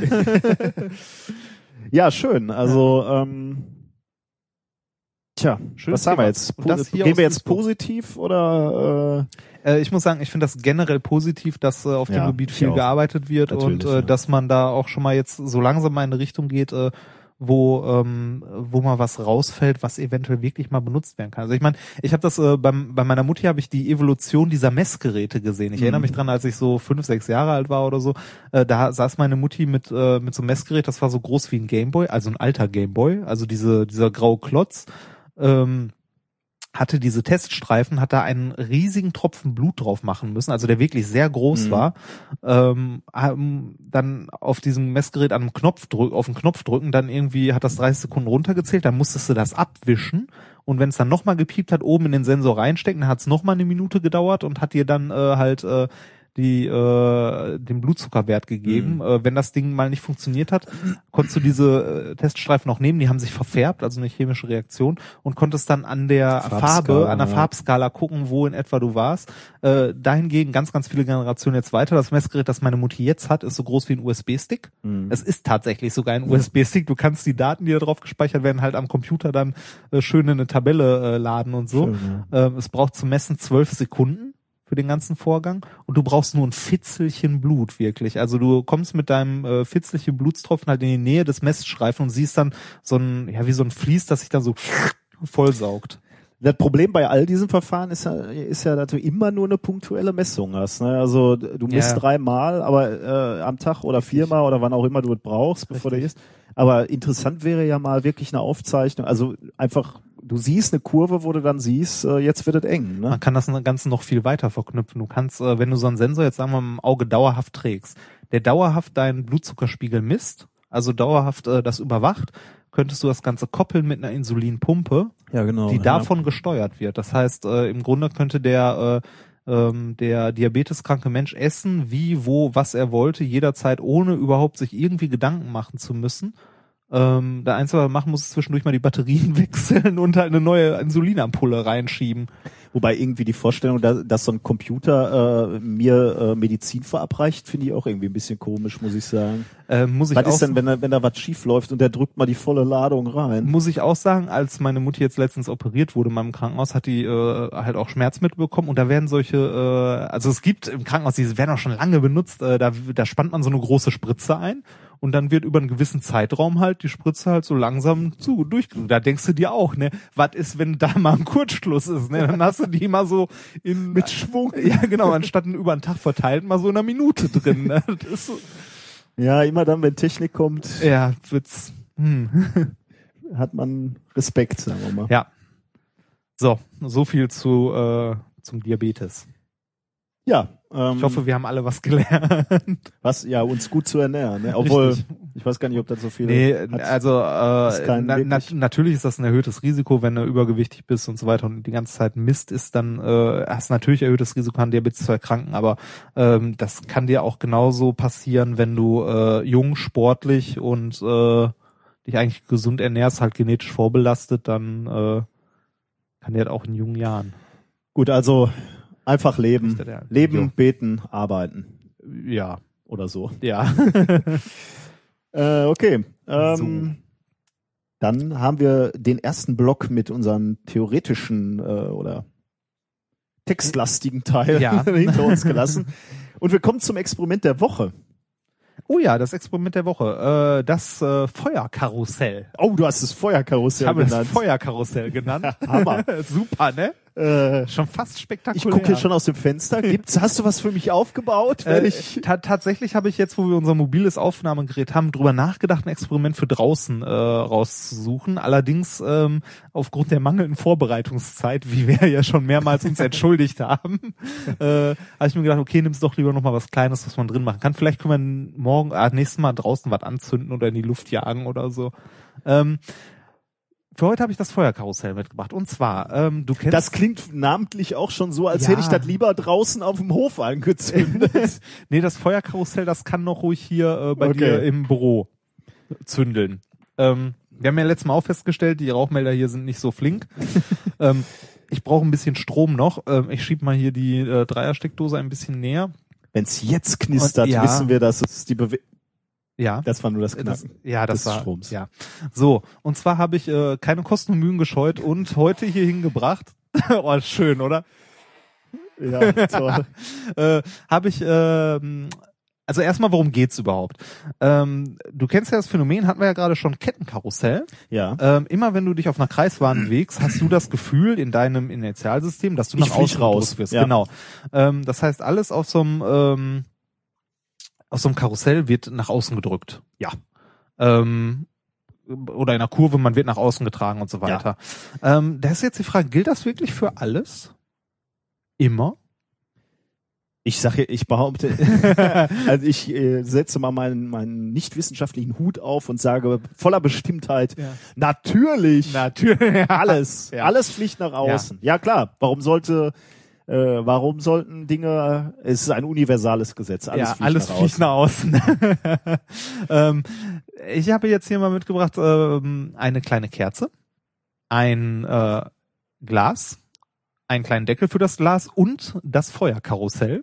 also da haben wir schon mal das Feuer und dann das Karussell. Das Karussell kommt äh, in Form eines American Audio TTD für 2400. Jetzt, jetzt weiß ich endlich, äh, womit du so äh, am Wochenende noch ein bisschen Geld dazu Ja. verdienst. Du bist DJ. ja, nicht ganz, aber äh, mein mein geliebter äh, mein geliebter äh, kleiner Bill, ich muss zugeben Billo Plattenspieler, weil äh, ich mir keinen Technics leisten kann. Ähm, aber Was? American Audio, Audio ist nicht so gut wie Technik? das ist ein Technics Nachbau. ja, also ge äh, ge- geht's vom Namen her cooler als American, Audio? ja. Ja, man muss, das ist ein Plattenspieler, vor dem man Angst hat. Der überfällt gerne mal andere Plattenspieler. nee, ähm, äh, tatsächlich muss ich ja sagen, wenn ich mir Musik kaufe und äh, die als Tonträger wirklich zu Hause haben möchte, dann ist das eine Platte. Also wirklich Vinyl. Gut. Da gibt's auch, äh, es gibt vor allem eine Menge kleine Bands, also tolle Bands, äh, gibt's auch nur auf Vinyl. Äh, die erscheinen dann bei so tollen Labels wie Genosse Vinyl oder äh, Jellyfant. Äh, meine Lieblingsband, also meine, äh, ich muss, äh, nein, ich mache keine Werbung.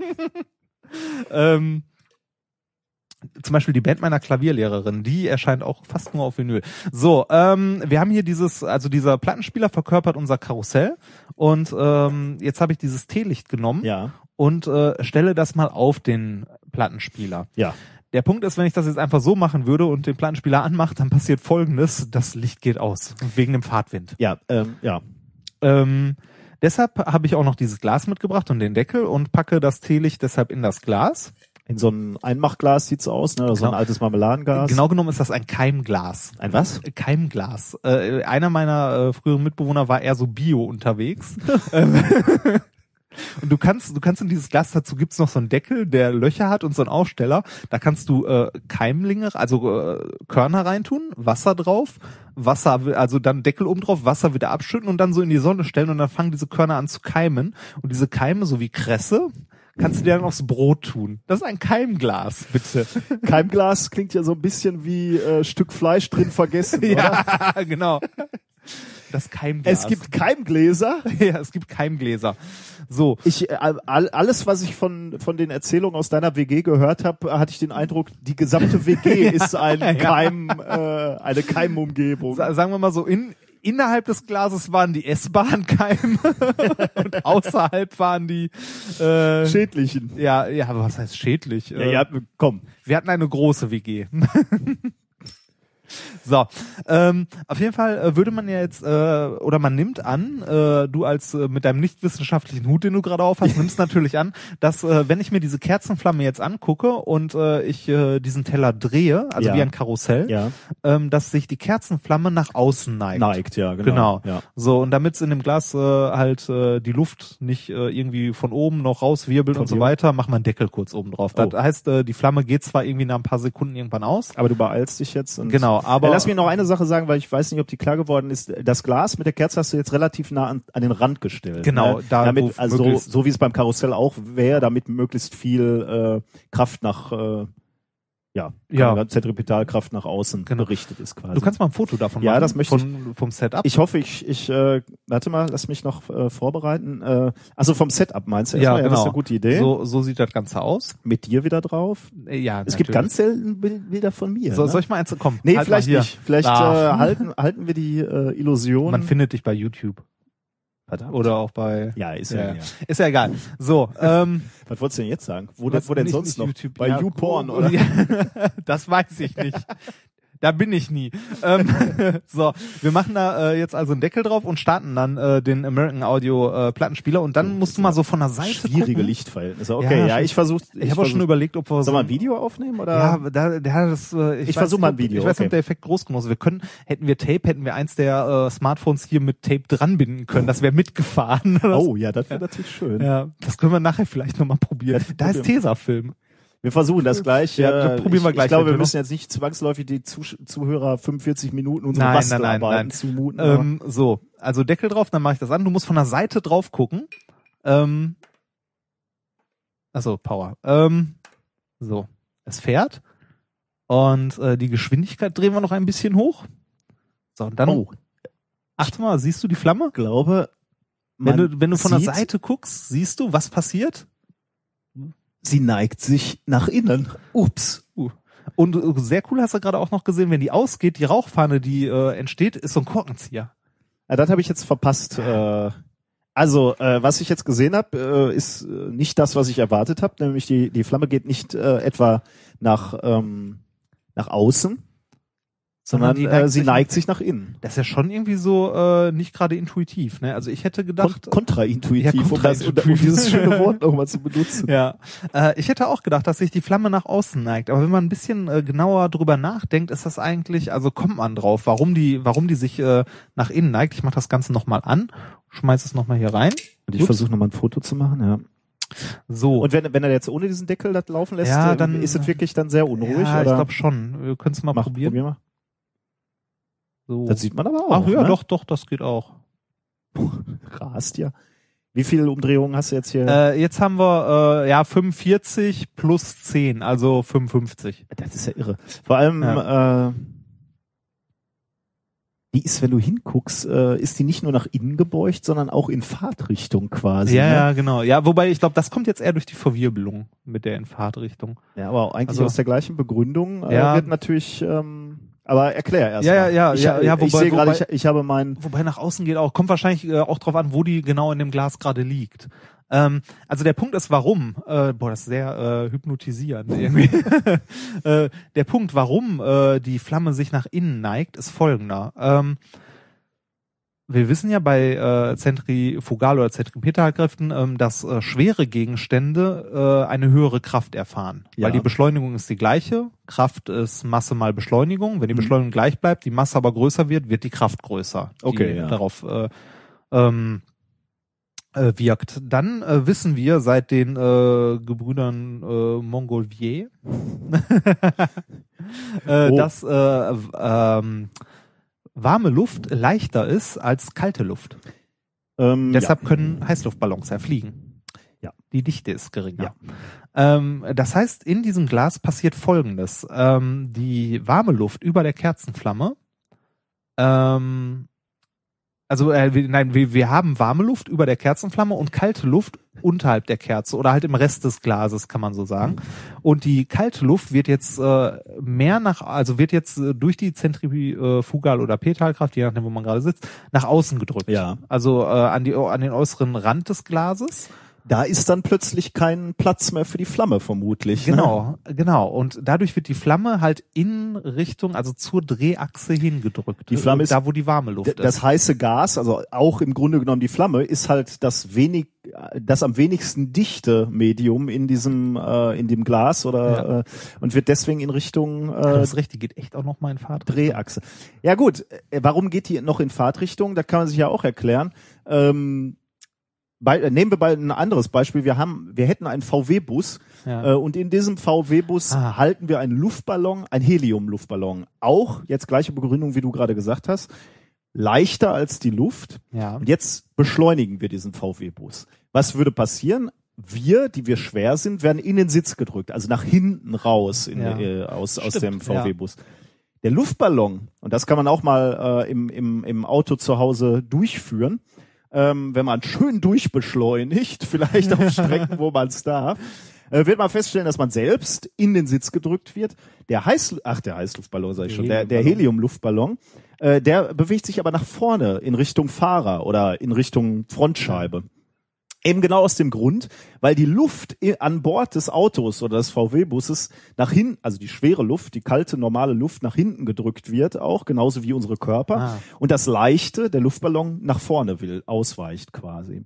Ähm, und genau das, glaube ich, sehen, sehen wir hier auch. Ähm, ja, die stimmt, Flamme stimmt, wird nach vorne gedrückt, weil, weil die Luft äh, von dieser beschleunigten Bewegung des Stimmt. Plattenspielers ähm, nach hinten gedrückt wird. Stimmt. Also Ja. schon irre. Und diese, also gegen, diese gegen runde die, Form des Glases begünstigt das Ja, Ganze auch ja. noch. Also gegen, Ah. gegen, Das ist echt cool. also nicht, nicht gegen die Bewegung, sondern mit die, mit der Bewegungsrichtung eigentlich. Also als, als wüsste die Flamme, wo sie hin muss. Ja. Da entlang. Folgt mir. ja. Ja, irre. Ja, ähm, schön. Etwas kleineres Experiment diesmal, aber ich finde Aber im Grunde schön. genommen äh, passt dieses Experiment auch wieder wunderbar in unseren Zyklus äh, Party-Experimente. Genau, weil äh, vielleicht kurz warten, bis der Gastgeber auf dem Klo ist, bevor man seinen schwer, äh, teuren Technics äh, ja. Plattenspieler und, dafür benutzt. Und vielleicht die Platte vorher runternehmen. Ja, vielleicht. äh, um, um da dann eine Flamme draufzustellen. Macht das äh, ja entweder mit Erlaubnis oder ähm, heimlich. Macht es heimlich. Oder wenn die Leute schon genug getrunken haben.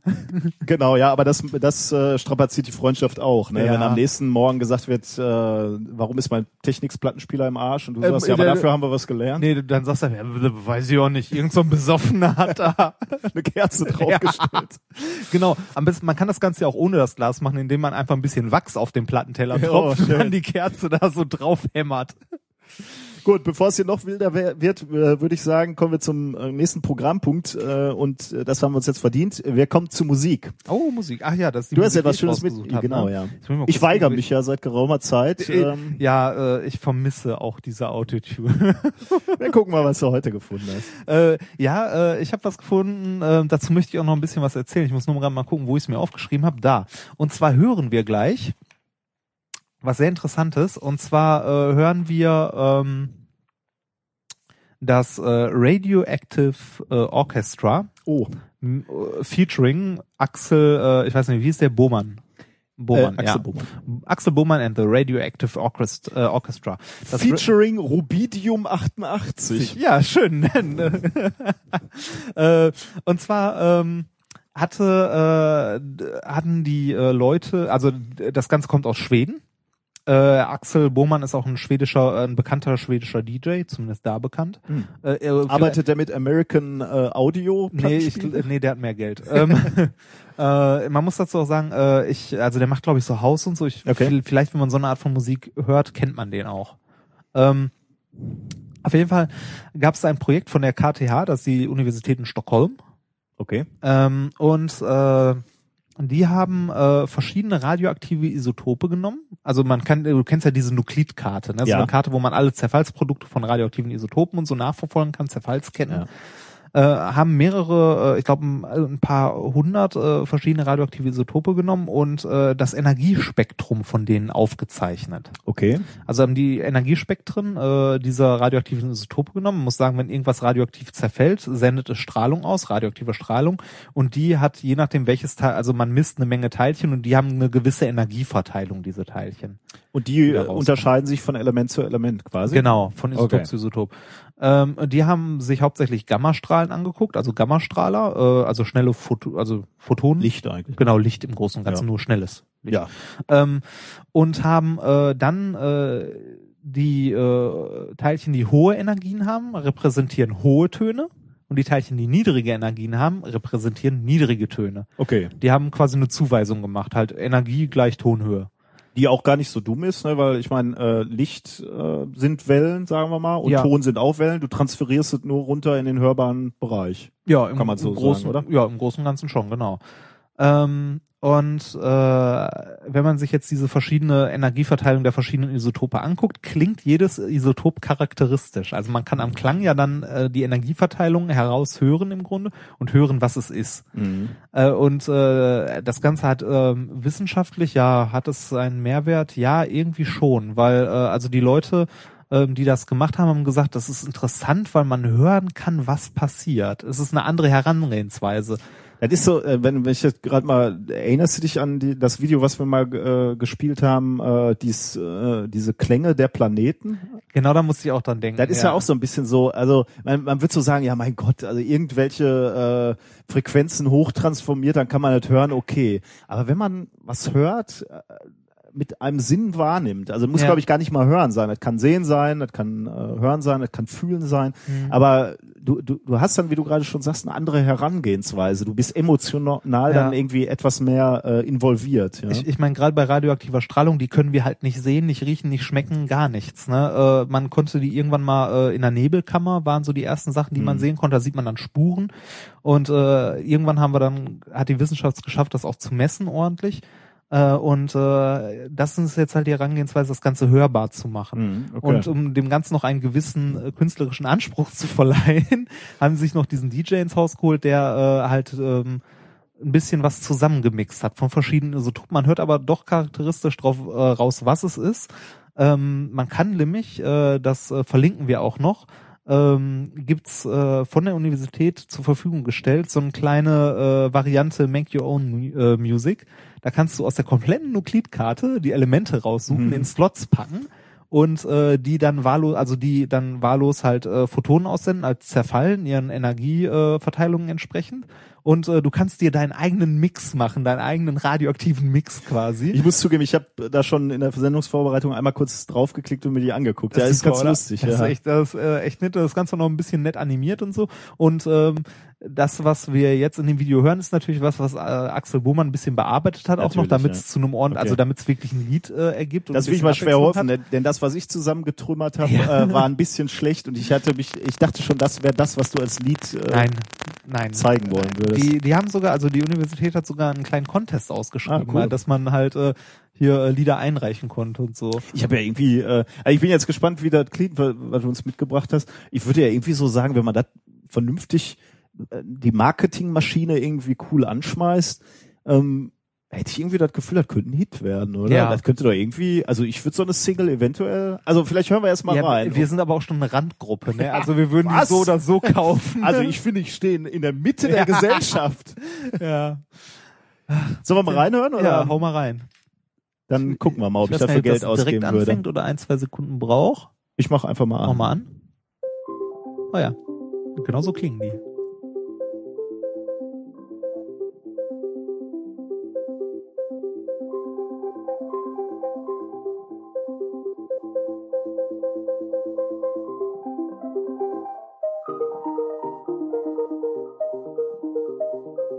Det här är lite att bryta ny mark.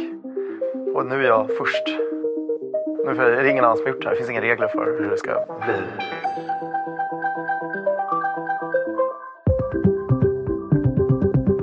Forskarna på Albanova har ju valt ut de mest intressanta isotoperna. Oh, kolla vilket sönderfall den här har. Men kolla hur det låter. Det är roligt att tänka att det är ett band. En orkester. Joniserande strålning har olika typer av källor. Men eh, framförallt så kommer den ju från atomkärnor.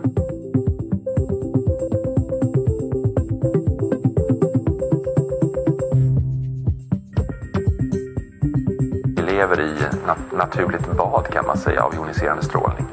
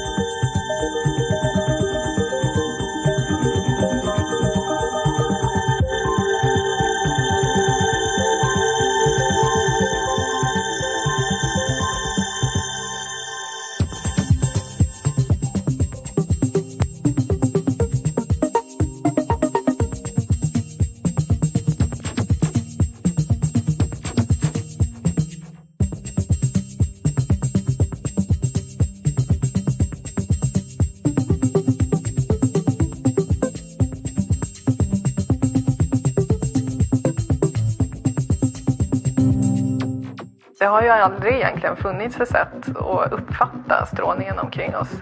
Så att göra musik utav den är en bild som vi faktiskt kan förstå är otroligt spännande.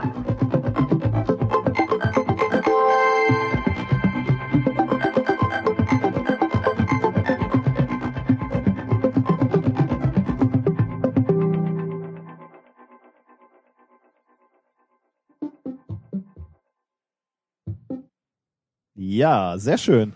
Ähm, da kann ich ja nur aufrufen, DJs dieser Welt, auf nach Fukushima, Musik machen. Ja, ich bitte dich. Also wenn, Ja. wenn Radioaktivität so toll Da- klingt, das kann doch nicht so schlimm sein, wie sie uns immer erzählen, oder? Da schreiben sich die Hits von alleine. Ja, genau. Brandheiße Hits. Man, man muss dazu übrigens sagen, dieses Gelaber zwischendurch war der DJ, der erklärt hat, oder äh, zumindest einer von der Universität, die erklärt haben, wie die das da machen. Äh, ich glaube, das war Schwedisch. Ja, mit Sicherheit. Im Video äh, Untertitel, Ja, glaube ich. Ne? kann man Da sich noch kann mal man, kann man, äh, Ich war auch erstaunt. Ähm, Und ich habe es vergessen. zu, vorher. ja. So, ja, da steht auf einmal mein Autotune in ganz anderen Lichte da. ja.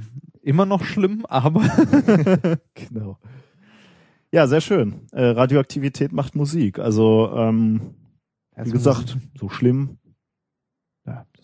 Ja, meine, Radioaktivität hat fast alle Superhelden meiner Kindheit gemacht. Ja, ja. Also, Wo wären wir ohne die Genau, ja, Radioaktivität? hallo? Spider-Man hätte es nie gegeben.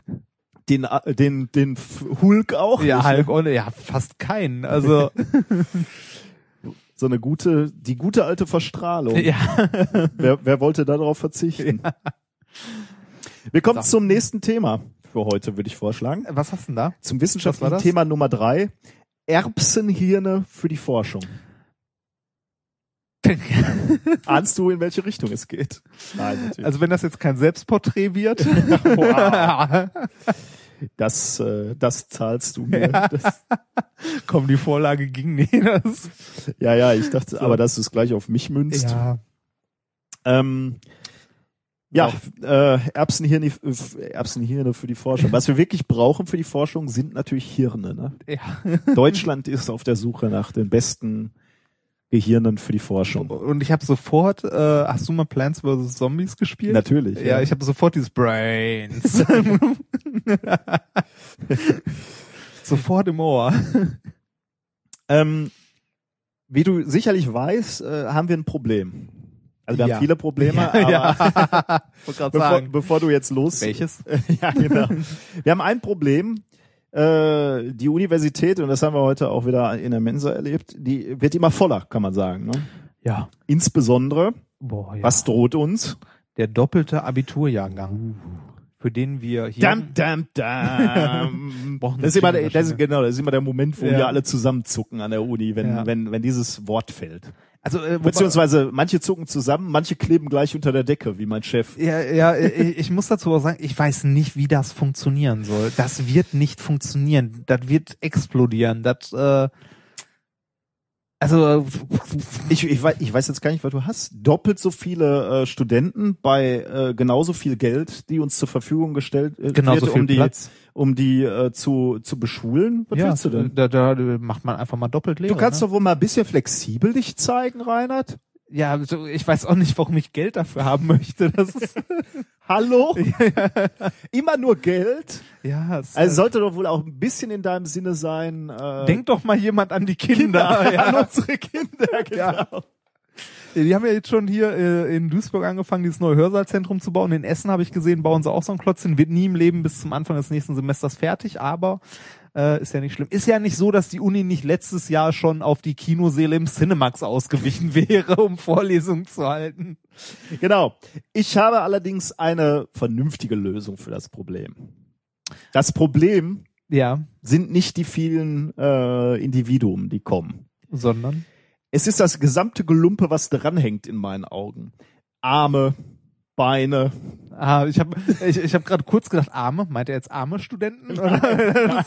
Das wäre politisch nicht ganz korrekt. Ja, Äh, also, leider, das dann wäre. wäre ich ja auch nie hier gelandet. Nein, was ich meine, ist tatsächlich, äh, was wir ausbilden müssen und sollen, sind die Gehirne, Ah ja. äh, nicht die Arme und Beine. Stimmt. Ähm, wenn du es also schaffen würdest, äh, willst du den Hochschulsport streichen? nein, äh, ich, ich, ich will Studenten haben, die eigentlich nur noch äh, Aus Gehirn bestehen. Genau, wir nehmen nur noch Gehirne an. Äh, Arme und Beine nicht mehr. Das würde uns Platz im Hörsaal. Äh, also ich meine, du diese ganzen Sitze da brauchst du eigentlich nur, äh, weil da Weil die äh, Leute alle ihren Körper, mitbringen. Genau. Ne? Das, Es wäre doch viel besser, wenn wir nur die Gehirne unterrichten würden. Ähm, genauso Mensa, konntest du gleich sparen. Oder Ja. Wohnheime. Also äh, ein Bett brauchst du nicht mehr, wenn du nur noch ein Gehirn bist. Kennst du übrigens äh, Captain Future? Hast du da mal geguckt? ja. Simon Wright, das lebende Gehirn. Das war der, der so rumgefliegen konnte. Ja, ja. Ähm, Ich, äh, hier bei, äh, hast du auch äh, relativ häufig auch gehabt in der Zeit, bei Turtles hast du auch, auch hier den, den super Bösewicht, der hier so, der ist auch nur ein Gehirn. Ah ja, richtig, ja. Ja, Äh? Turtles war Krang? tatsächlich, ich bin ja sehr alt. Ja. Äh, meine, meine äh, Turtles war nicht mehr, ging okay. nicht mehr. Das war meine Jugend Ja. zum Teil. Das, äh, Meine war Captain Future. Ich, ich habe mal, ähm, äh, ich habe mal äh, oder äh, immer noch behaupte ich, es gibt drei Gründe, warum ich äh, Physik studiert habe. Nicht zwingend in der Reihenfolge. Äh, Captain Future, Peter Lustig und mein Vater. ah. Gut. Ja, dem ist nichts hinzuzufügen. Nee, glaub das- ich. Aber ich glaube, es geht fast jedem Naturwissenschaftler so, dass er irgendwie so von Eltern, von äh, irgendwelchen anderen Leuten fasziniert, die das halt gut rüberbringen konnten. Davon gibt's ja leider leider nicht so viele, finde ich. Mhm. Äh, also es gibt eine Menge Leute, die versuchen, Naturwissenschaften und so zu erklären, aber nicht viele, die es gut machen. Äh, ich möchte uns auch nicht anmaßen, dass wir das gut machen. Äh, aber äh, also der ein oder andere Prof, den ich erlebt habe, äh, da habe ich mir auch gedacht, so ja komm, die Vorlesung kannst du dir auch ganz sparen. Das ist äh, didaktisch halt äh, nicht äh, wie nannte ich das? Also didaktisch unklug war, äh, also nein, dida- didaktisch halt äh, hatten es nicht alle unbedingt immer drauf. Mag auch manchmal am Stoff liegen und so, aber ähm, äh, ich denke mal, jeder, der irgendwie in so einer Naturwissenschaft landet, hat gerne die Sendung mit der Maus zum Beispiel geguckt oder Löwenzahn zum Beispiel, sowas in die Richtung.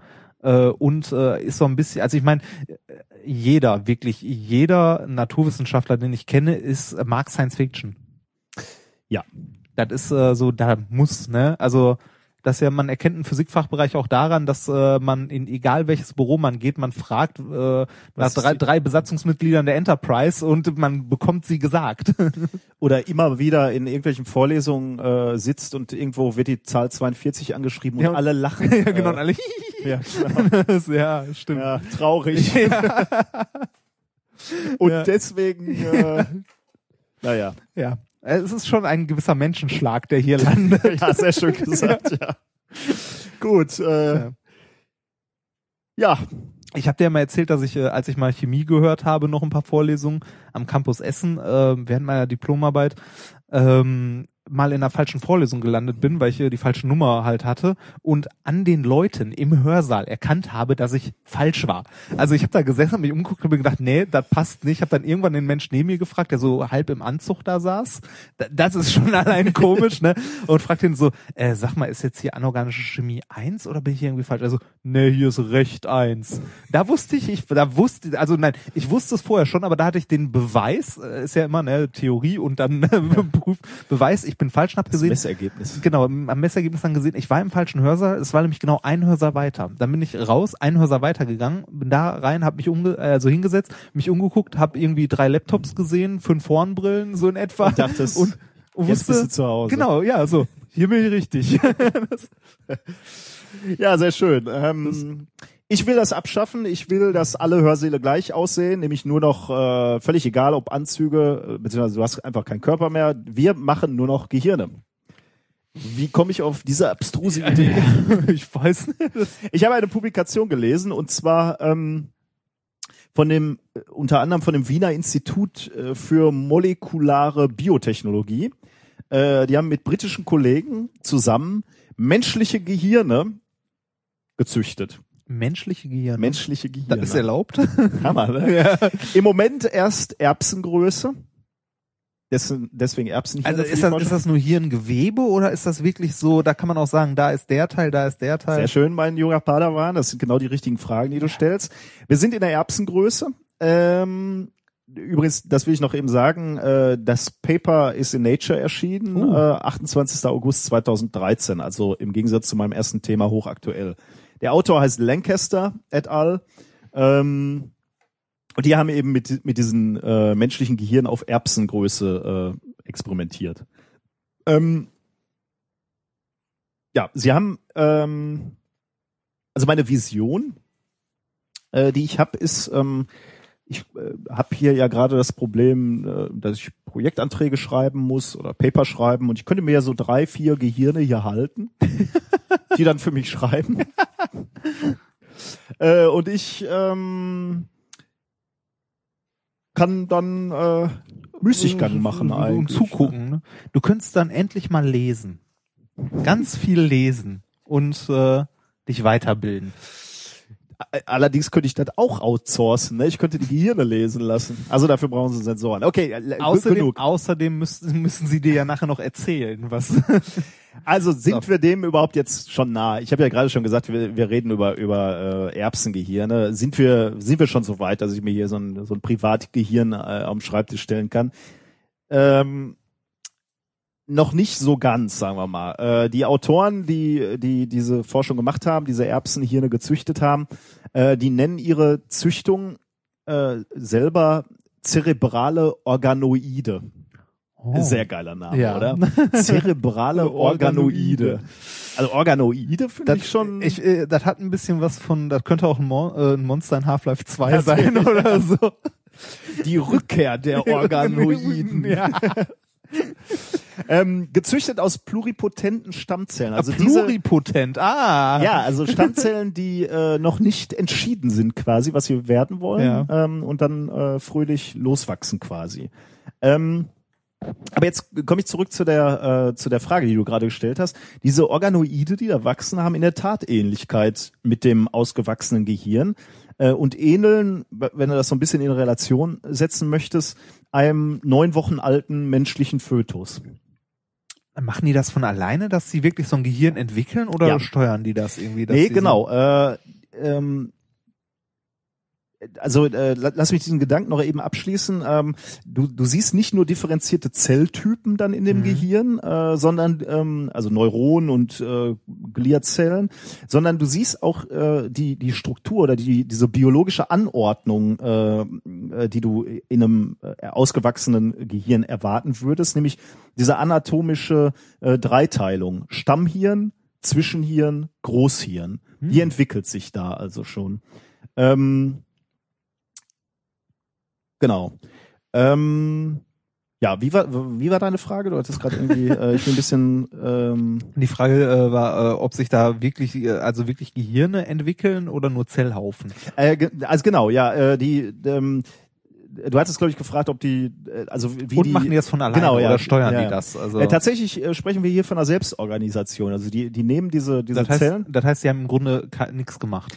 Die haben äh, also sagen wir äh, also sagen wir einfach so, äh, was die äh, machen, ähm, ist äh, sie sie bieten denen so eine gelatinöse Matrix an, in der ja. die Zellen wachsen können und die bieten halt die Wachstumsfaktoren an, die die Zellen brauchen, also die richtige Temperatur, Nährstoffe, aber ansonsten ähm, nichts.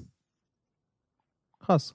Also äh, und und diese Zellen wissen also schon, ähm, differenzieren sich so, wie sie es müssen und wissen, an welche Position sie. Äh, Mit sie wie vielen Zellen starten die so? Steht da stand das da? Äh, das habe ich jetzt nicht äh, rausgeschrieben. Also muss das ähm, schon so ein kritischer Zellhaufen sein, dass halt mehrere, also da gute sind. Frage, kann ich den, kann ich dir gerade nicht beantworten, womit die starten? Müsste ich müssten man noch mal nachlesen oder müssen wir ich wir verlinken ja auch das Paper ähm, und dann kann man noch mal nachgucken, ob mhm. äh, ob da was steht, wie viel. Also die werden sicherlich mit einer gewissen Anzahl Mal ähm, äh, gestartet sein. Aber ich kann dir leider jetzt im Moment nicht sagen, ähm,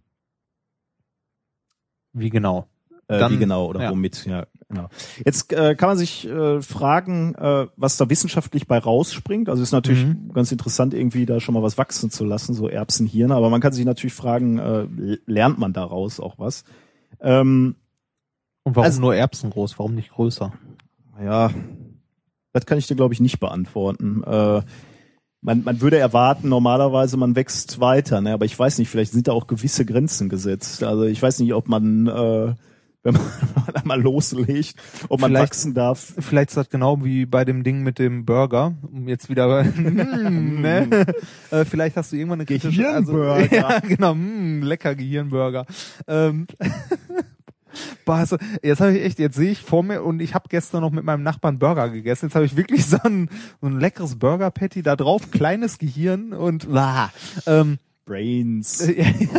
genau, das die Zombies wieder Brian. Ähm, ähm, äh, wo wollte ich denn jetzt hin überhaupt? Burger, ich kann nur noch an Burger denken. Ja. Ach genau, ähm, wir, hatten ja diese Burger aus dem künstlichen Fleisch, die das ja auch aus Stammzellen gewachsen ist. ne? Ja. Ähm, vielleicht ist das ähnlich, dass du ab einer gewissen Größe, also ab einer kritischen Masse sozusagen, ähm, halt auch äh, Adern und ähnliches brauchst, die sich halt nicht mehr selber, also daraus Ja. jetzt so bilden und so weiter.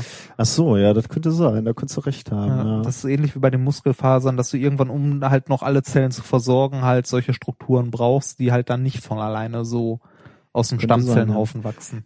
Aber davon mal abgesehen, könnte ich mir vorstellen, dass äh, äh, die äh, Judikative gewisse Grenzen gesetzt hat. Ach, komm, welches Land? Ja, Österreich und äh, und äh, das britische Empire. Ja, Also ich glaube, jetzt mal abgesehen, also ich glaube nicht, dass du, dass du in Europa äh, lustig anfangen darfst, Gehirne so groß zu wachsen, wie du, wie du lustig bist. Also ich glaube, da gibt's gewisse Grenzen. wahrscheinlich. Und wie ich hinzufügen möchte, zu Recht. Ja. Also, äh, aber nochmal darauf zurückzukommen. Le- Lernen wir da was raus oder lernen die Wissenschaftler ähm, in, in Wien da etwas raus? Äh, zum einen, und da haben wir gerade schon äh, ges drüber gesprochen, sie lernen schon mal daraus, ähm, dass diese Selbstorganisation funktioniert, also dass diese, äh, diese Zellen in der Lage sind, äh, sich selbst anzuordnen im Mhm. Raum und genau diese Zellregionen äh, ausfindig zu machen oder, oder auszubilden. Ähm, die, die, die Differenzierung die- dieser Region äh, geschieht also innerhalb des entstehenden Zellverbands und äh, das machen eben diese Neuronen oder die Gila-Zellen äh, mit sich selbst aus oder unter sich aus.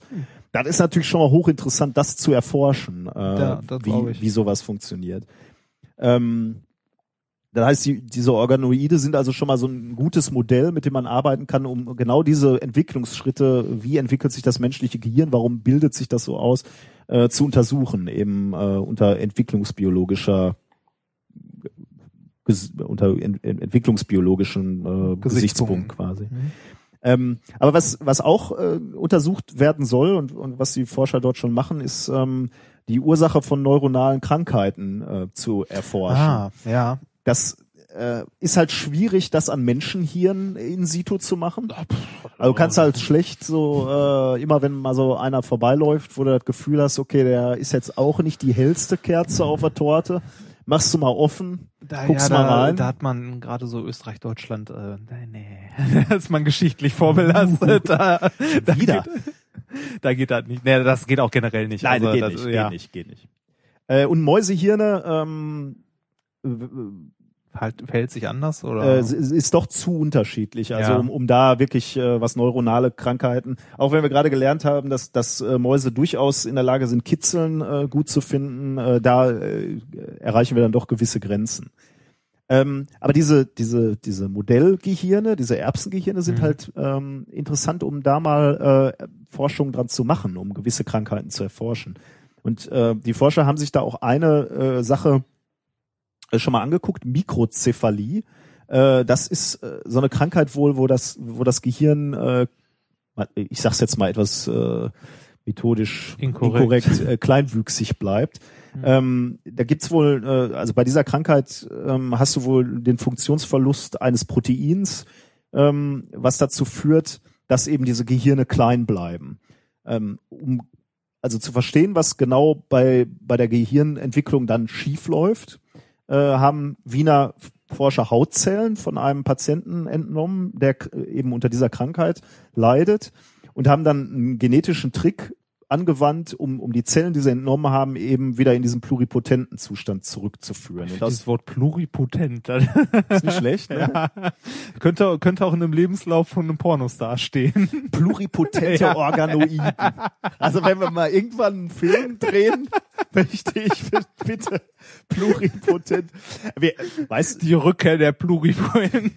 Organiden. Vielleicht sollten wir den Podcast umnennen. ja. Die pluripotenten Organiden. Also finde ich nicht. Ja. Äh, könnte Oh ich mich Gott. mit anfreunden. ja, das äh, könnte ein Spin-off werden. Ja, genau. da machen wir dann aber nur noch äh, Pre-Shows. So. Ja, Die pluripotenten Organiden in Luke, ich bin dein Vater. Ja, immer so ein Minütchen. Gut, äh, also äh, also die haben diese diese diese Zellen, die sie entnommen haben, wieder in diesen pluripotenten Zustand überführt und haben dann mit diesen Stammzellen äh, sich angeguckt, wie sich die Hirnareale entwickeln.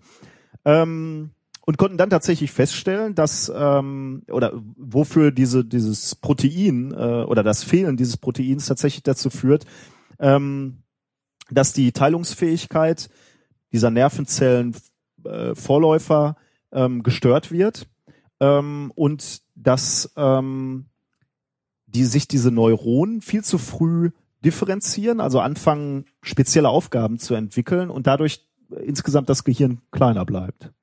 Hm. Das hilft jetzt dem Kranken erstmal noch nicht, aber wir haben zumindest äh, äh, verstanden, wie es zu dieser Mikrozephalie äh, kommt. Also äh, mit anderen Worten, man, man ähm, hat man hat kleine Modelle, an denen man mal was testen genau, kann. ja, Gehirnmodelle. Also und das ist natürlich schon schon interessant, Modellsysteme. Das stimmt. Also Patent? Kann man auf sowas ein Patent anmelden?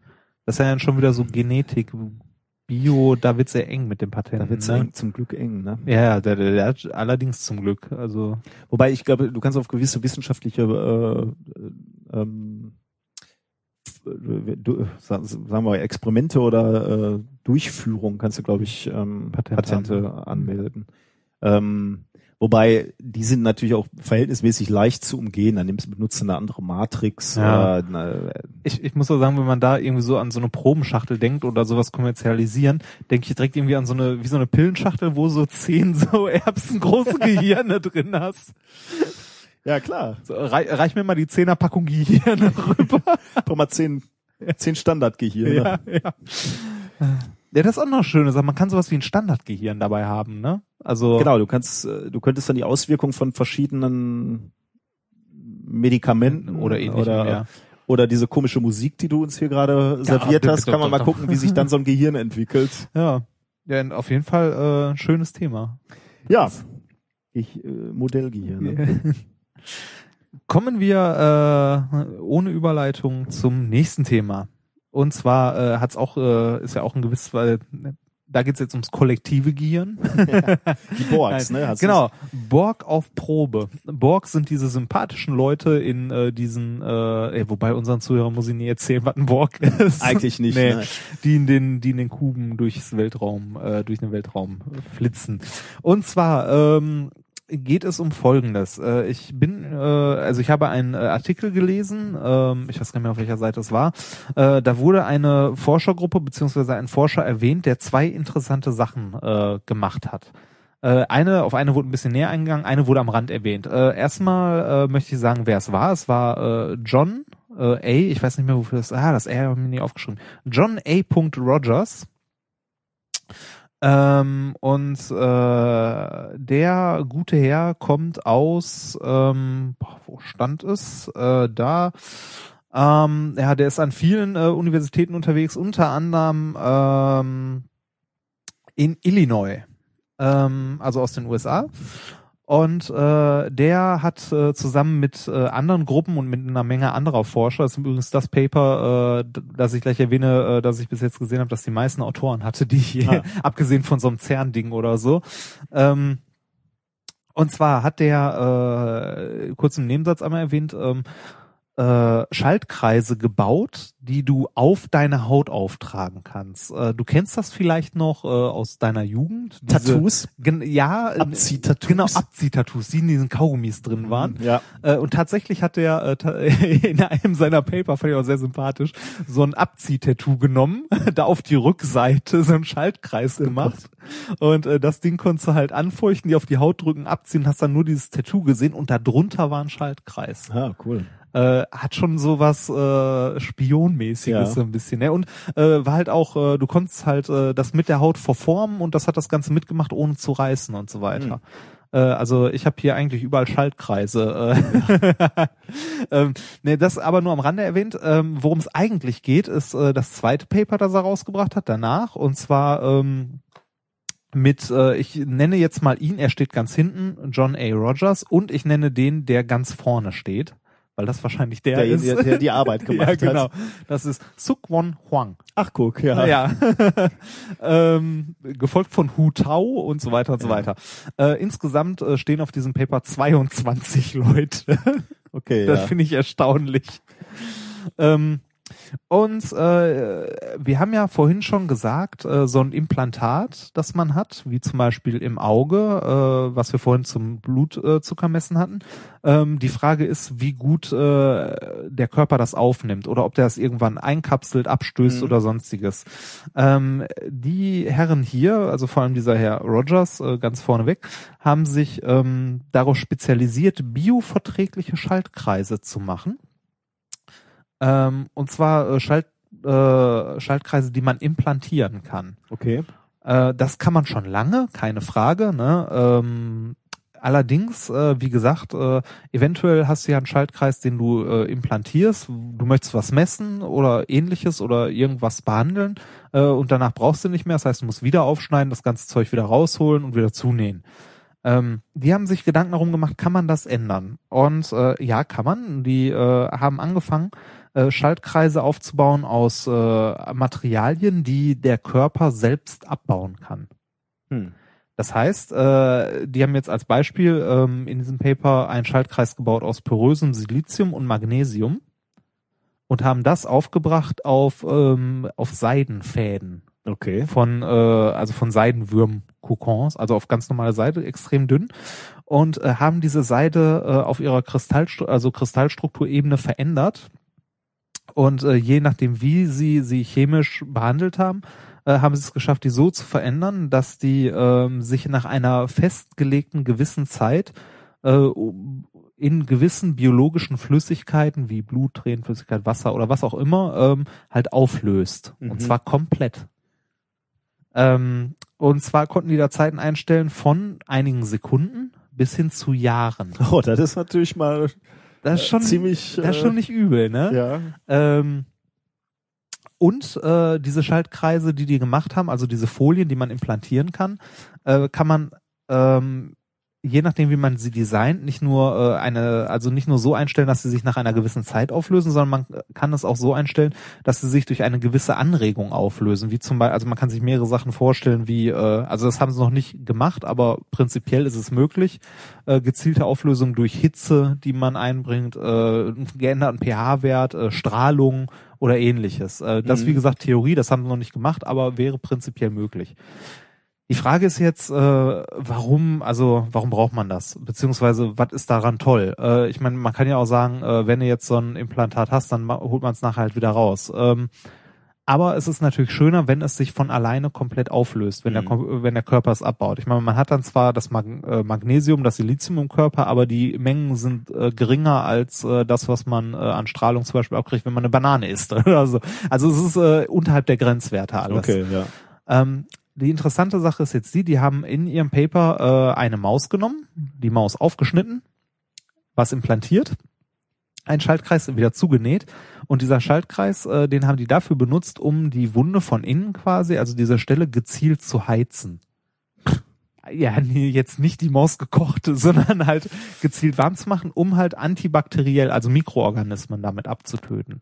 Ach. Und tatsächlich war die Wundheilung deutlich, also deutlich nicht, aber war auf jeden Fall messbar besser als ohne. Hm. Und äh, das Schöne ist, danach löst sich dieser Schaltkreis. Du brauchst halt nicht, es wird genau. halt keinen Sinn machen, eine Wunde zu heilen, ja, die du nachher wieder offen machst. Richtig, ne? richtig. Und man kann sich jetzt äh, verschiedene Sachen vorstellen. Wenn man äh, Patienten hat, die, ähm, äh, sagen wir mal, ähm, äh, Implantate brauchen oder äh, halt äh, irgendwas, was äh, Medikamente dosiert, halt Schaltkreise äh, oder ähm, Herzfunktion nach einer OP überwachen, äh, kann man halt auf Zeit mit einpflanzen. Mhm. Also man könnte quasi so einen kleinen Sender, wenn man jetzt äh, irgendwas am Herz gemacht bekommt, äh, einen Sensor direkt mit ans Herz dran klatschen einfach, äh, zunähen und von außen per Funk überwachen und äh, nach so einer üblichen Heilzeit von zwei, drei Monaten wird er sich halt wieder auflösen. Oder man ja. könnte ihn dann gezielt mit äh, einmal kurzer Bestrahlung, äh, mit radioaktiver Strahlung könnte man ihn äh, anregen, dass er sich auflöst.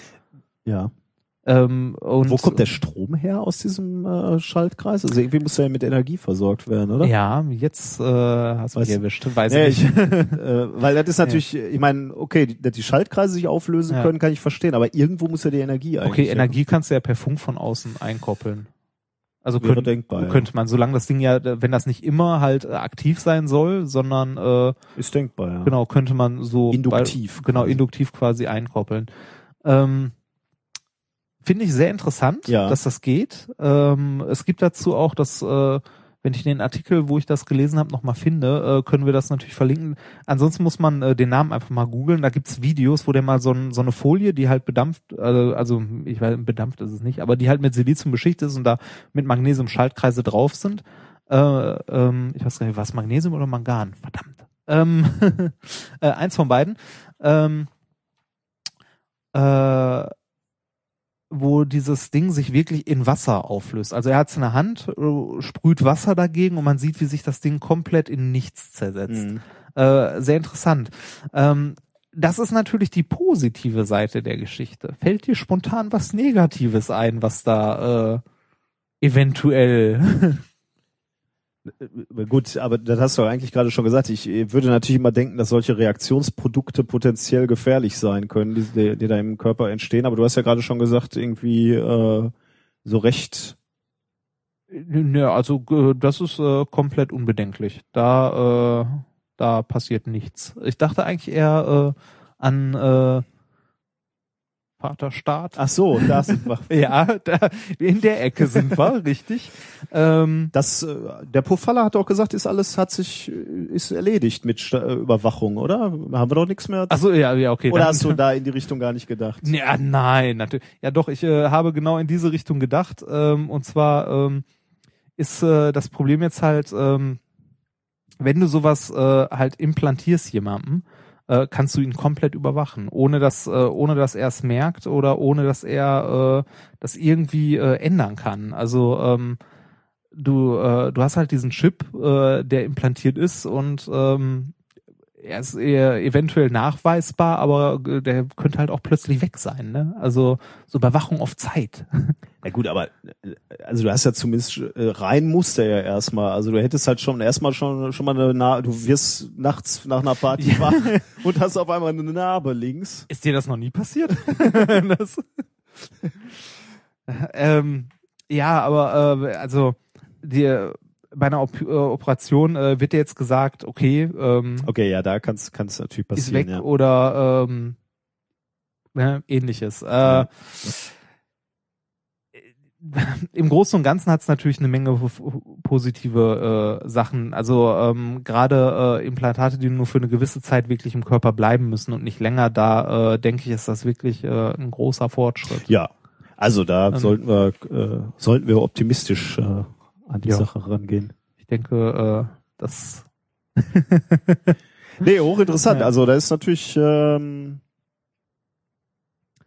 interessant, ja. Äh, Schalt, irgendwie- also Schaltkreise, Schaltkreise, die, die sich- auflösen, die ja. sich selber auflösen. Also irgendwie äh, diese, wenn, wenn du operiert wirst, gibt's ja auch diese Fäden, äh, die sich Genau, selber ja. auflösen. Irgendwie hätte man viel Ja. früher irgendwie auf die Idee Idee kommen können, Implantate zu machen, die sie Ich, auflösen. ich meine, im Grunde ist das auch was, äh, was du essen kannst. Ne? Also äh, die muss ja nicht mehr implantieren. Je nachdem, wo die hin sollen, du sollen, die ja. halt auch äh, komplett bioverträglich einfach schlucken, Hm. äh, dass die sich irgendwie dann im äh, Magen-Darm-Trakt entfalten und da tun, was sie sollen.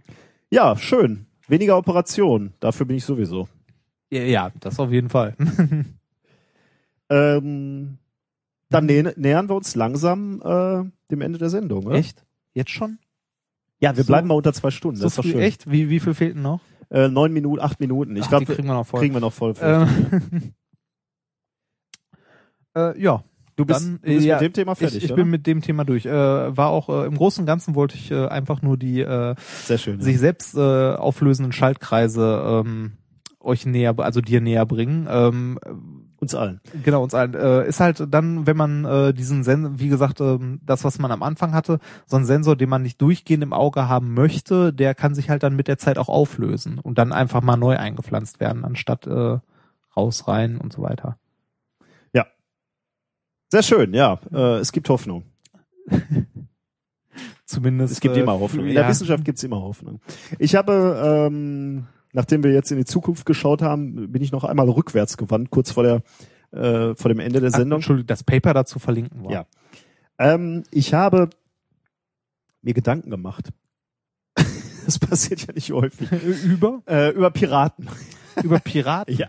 Hast über- du mit hast du mit deinem Sohn gespielt und Nein, oder? äh, ich äh, bin einfach so auf die Frage gekommen, warum haben Piraten eigentlich eine Augenklappe? Boah, da könnte man jetzt anfangen, Theorien aufzustellen, oder? Ja, was würdest du denn so sagen? Warum, warum hat, äh, Also man würde ja schon mal äh, entweder entweder Piraten schielen von Natur aus. genau. das, das wäre Nummer eins. das sieht halt scheiße aus Genau. und deswegen. Ja, außerdem, äh, man kann das ja abtrainieren, ne? Man kriegt ja auch hier so. Ah, so, stimmt, ne? ja, stimmt, Genau, stimmt, ja. stimmt. Dafür äh, entweder das Sehr schön, ja. äh, oder, also durch übermäßigen Rumkonsum. Piratenschiel durch übermäßigen Rumkonsum. Ähm, oder äh, mit dem zweiten sieht man besser. Ja, aber dann wäre halt die Frage, warum nehmen sie Ja. sich eins weg, ne? das stimmt. Ähm, oder das Auge ist halt irgendwie kaputt entstellt. Mhm. Vom Schwertfisch. Äh, Ich muss sagen, da, da war ich jetzt immer von ausgegangen. Ich dachte so, äh, aus irgendwelchen Grund haben Piraten immer ein kaputtes Auge und wollen das nicht so zeigen. Oder zum Zielen. Ah, auch schön, Ja. ja. Zum Zielen, ja. Ähm, es gibt eine, äh, tatsächlich eine, äh, ein Wissenschaftler, Jim Sheedy, ähm, äh, ein Doktor der, ja, Vision Science. Vision Äh, wie- Science. wie das- Wo kann man bitte Vision Science? Er ist äh, sogar Director of the Vision Performance Institute at Oregon, äh, Oregon's Pacific University. Also der sitzt im Kino an der Kasse, oder? Wie wird man das denn übersetzen? Vision Science ist, äh, tja, Sehen, sehen, darstellen. irgendwie? Sehwissenschaftler, äh, wa- was auch immer. Ähm, der hat in einem äh, Interview mit, der, äh, mit dem Wall Street Journal ähm, äh, die Vermutung geäußert, ähm, dass, äh, also es, er hat es erstmal auf eine Beobachtung, auf eine wissenschaftliche Beobachtung gestellt.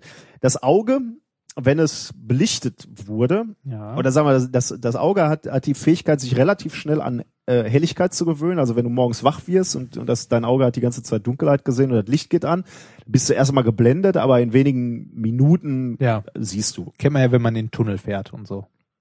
Ja, da ist es genau anders. Wenn du in den Tunnel Ja, reinfährst, dann halt raus. dann hast du nämlich ein Problem. Äh, wenn dein, äh, wenn, wenn du an helles Licht gewöhnt bist und du gehst in absolute Dunkelheit, was Dann natürlich jetzt in, in, in, äh, in einem Tunnel nicht äh, passieren sollte, dann siehst du erstmal wenig. dann siehst du erstmal wenig und tatsächlich relativ lange wenig. Ähm, Ah.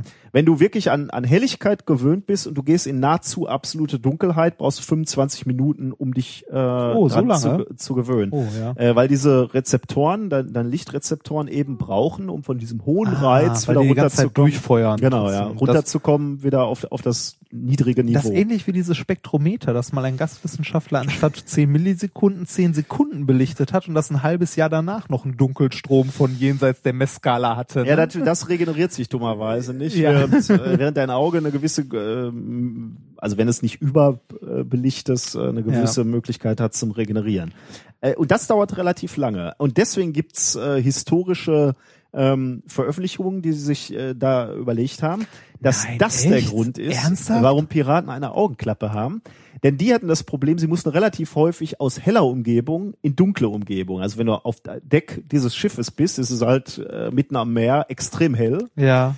Und äh, dass wenig Beleuchtung gab damals im, im Bauch eines Schiffes extrem dunkel ist. Ich meine, du kannst da mit Feuer hantieren, aber das ist natürlich auch so ja, eine auf Sache. so Holzschiffen ist das Ja. so, hm. Da wird's- war es also verhältnismäßig dunkel.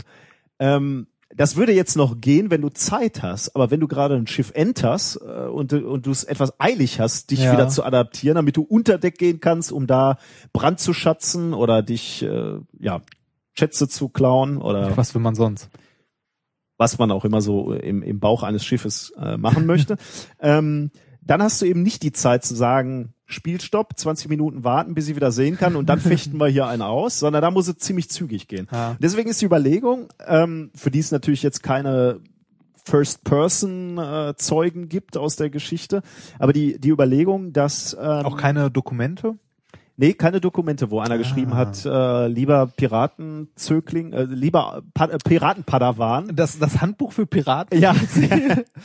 äh, was es tatsächlich gibt, ist ähm, äh, zum Beispiel eine FAA, das ist, glaube ich, äh, die, die, die, die Vereinigung der Piloten oder so. Äh, da da gibt's äh, so, so, eine, so eine Empfehlung, dass äh, Piloten, wenn sie ähm, Nachtflüge machen und äh, dann ist ja im Cockpit Rotlicht, dann Mhm. dann dann dann äh, bleibt bleiben diese Rezeptoren auf niedrigem Niveau. Dass wenn du dann mal mit der Taschenlampe leuchten musst und etwas dir genauer angucken musst, dass du dann ein Auge abdecken sollst, damit du äh, damit du deine Ah. Nachtadaption quasi nicht verlierst. Ähm, das gibt's, äh, also das gibt es also in zeitgenössischen oder in, in, in Hm. aktuellen Veröffentlichungen. Aber von Piraten äh, findet man das nicht. Deswegen ist es eigentlich nur eine Vermutung und man wird es nicht äh, nachvollziehen können, aber es klingt, Klingt- relativ plausibel. Ja, klingt extrem plausibel, muss also falsch sein. Ich habe in dem Zusammenhang eine Folge der Mythbuster gefunden von Oh. 2007 und die haben sich genau mit diesem Thema beschäftigt. Die Oh. haben, sie- haben das mal ausprobiert ähm, und kamen dann zu einem Ergebnis. Also sie haben es nicht bestätigt, weil es gibt ja nun keine Zeugen und Ja. du kannst es nicht ultimativ bestätigen. Aber sie haben es als plausibel eingestuft. Ja.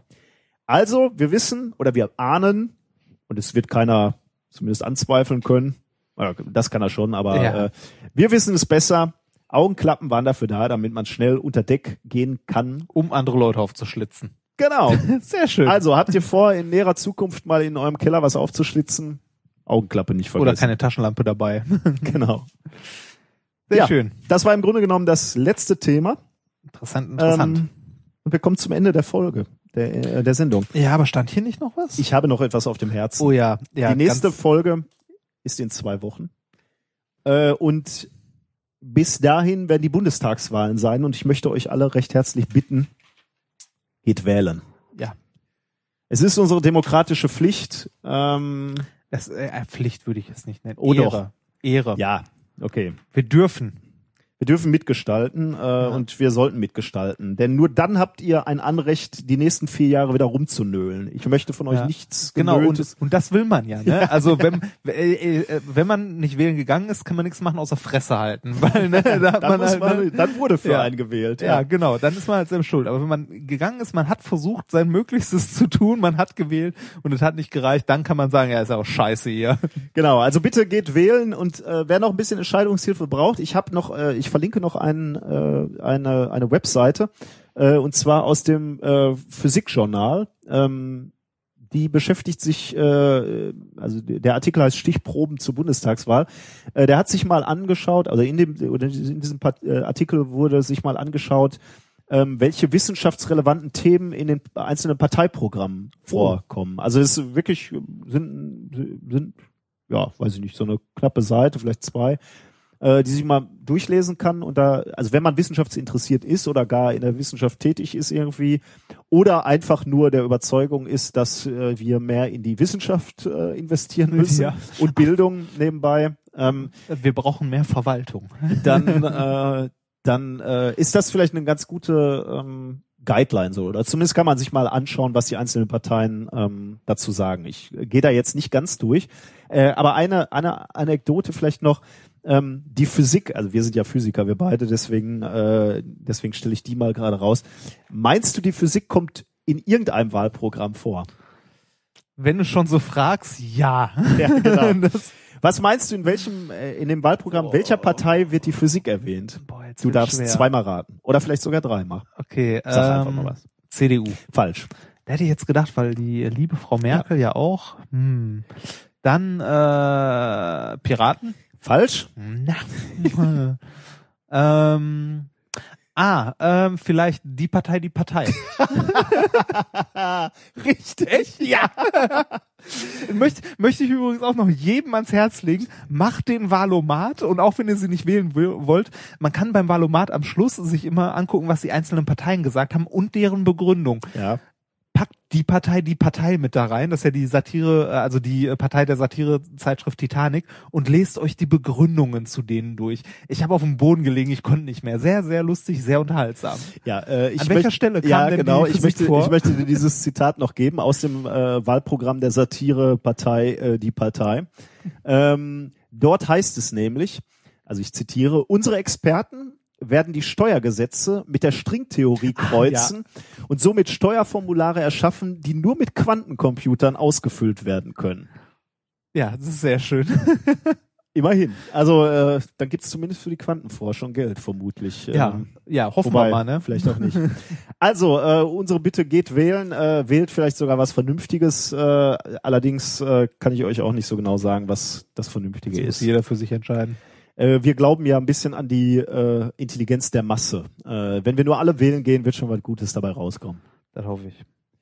Du hattest auch noch irgendwas für die Wahl, oder? Äh, Irgend so ein Video wolltest du mir Oh ja, ja, ja. Äh, ist von einer Gewerkschaft, von der IG Metall. Ähm, es gibt ja häufig diese Wahlwerbespots, geht wählen, geht zur Wahl und so weiter. Und die sind äh, meistens äh, relativ langweilig, finde ich zumindest. Und äh, äh, es ist auch in letzter Zeit überall durchgerauscht. Also ich glaube Twitter, Facebook, überall wart. Äh, die haben so einen Wahlwerbespot halt aus, äh, aus äh, Internetvideos zusammengeschnitten und ich finde, der ist recht gut gelungen. Also wenn am Schluss nicht noch groß das äh, Logo von der IG Metall wäre, wird man auch nicht wissen, dass es von denen ist Okay. äh, ist auf jeden Fall sehenswert, äh, werden wir verlinken. Schauen wir uns jetzt nicht an, oder? Nee, schauen wir uns Okay. jetzt nicht an. Dann kommen wir zu einem zu dem Schlusssong, ne? Genau, Also- Musik fürs Ende. Hast du, musst du dazu noch was sagen? ja, äh, muss nicht, aber ich möchte.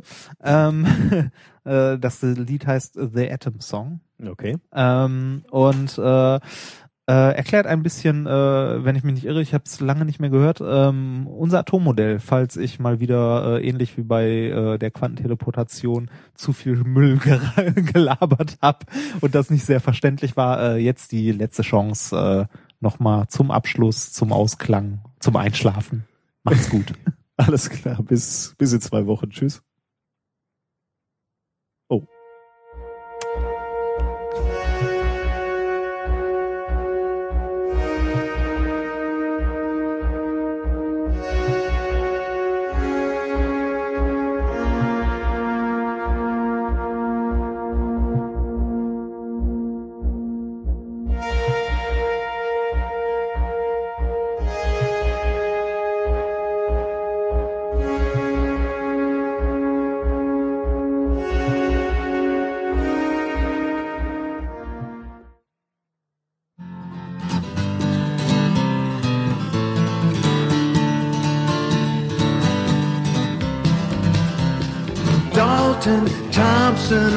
Rutherford, and Bohr, Schrodinger and Heisenberg, and many, many more used their brains to venture in the realm of inner space and found the world of the atom was a weird and wondrous place.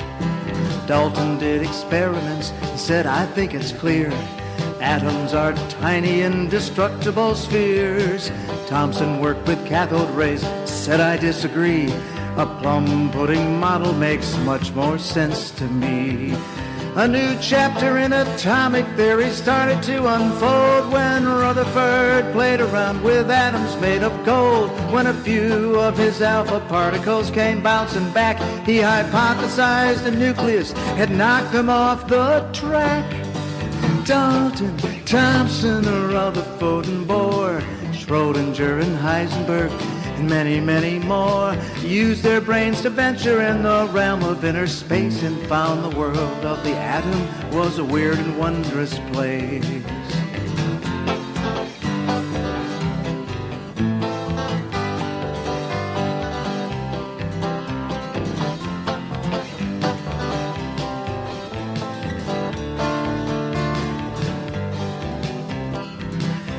Saw spectral lines for hydrogen and said, It seems to me electrons move in orbits with specific energies. Heisenberg said, Forget it, there's no way to know the orbit or a path where the electron's gonna go. Schrodinger used lots and lots of fancy mathematics. It made a model of the atom based on quantum mechanics. It has orbitals, and those are based on probability. The atom is a fuzzy blob of pure uncertainty. Dalton, Thompson, Rutherford, and Bohr, Schrodinger and Heisenberg, and many, many more used their brains to venture in the realm of inner space and found the world of the atom was a weird and wondrous place. Dalton, Thompson, Rutherford, and Bohr, Schrodinger, Heisenberg, many, many more used their brains to venture in the realm of inner space, found the world of the atom was a weird and wondrous place.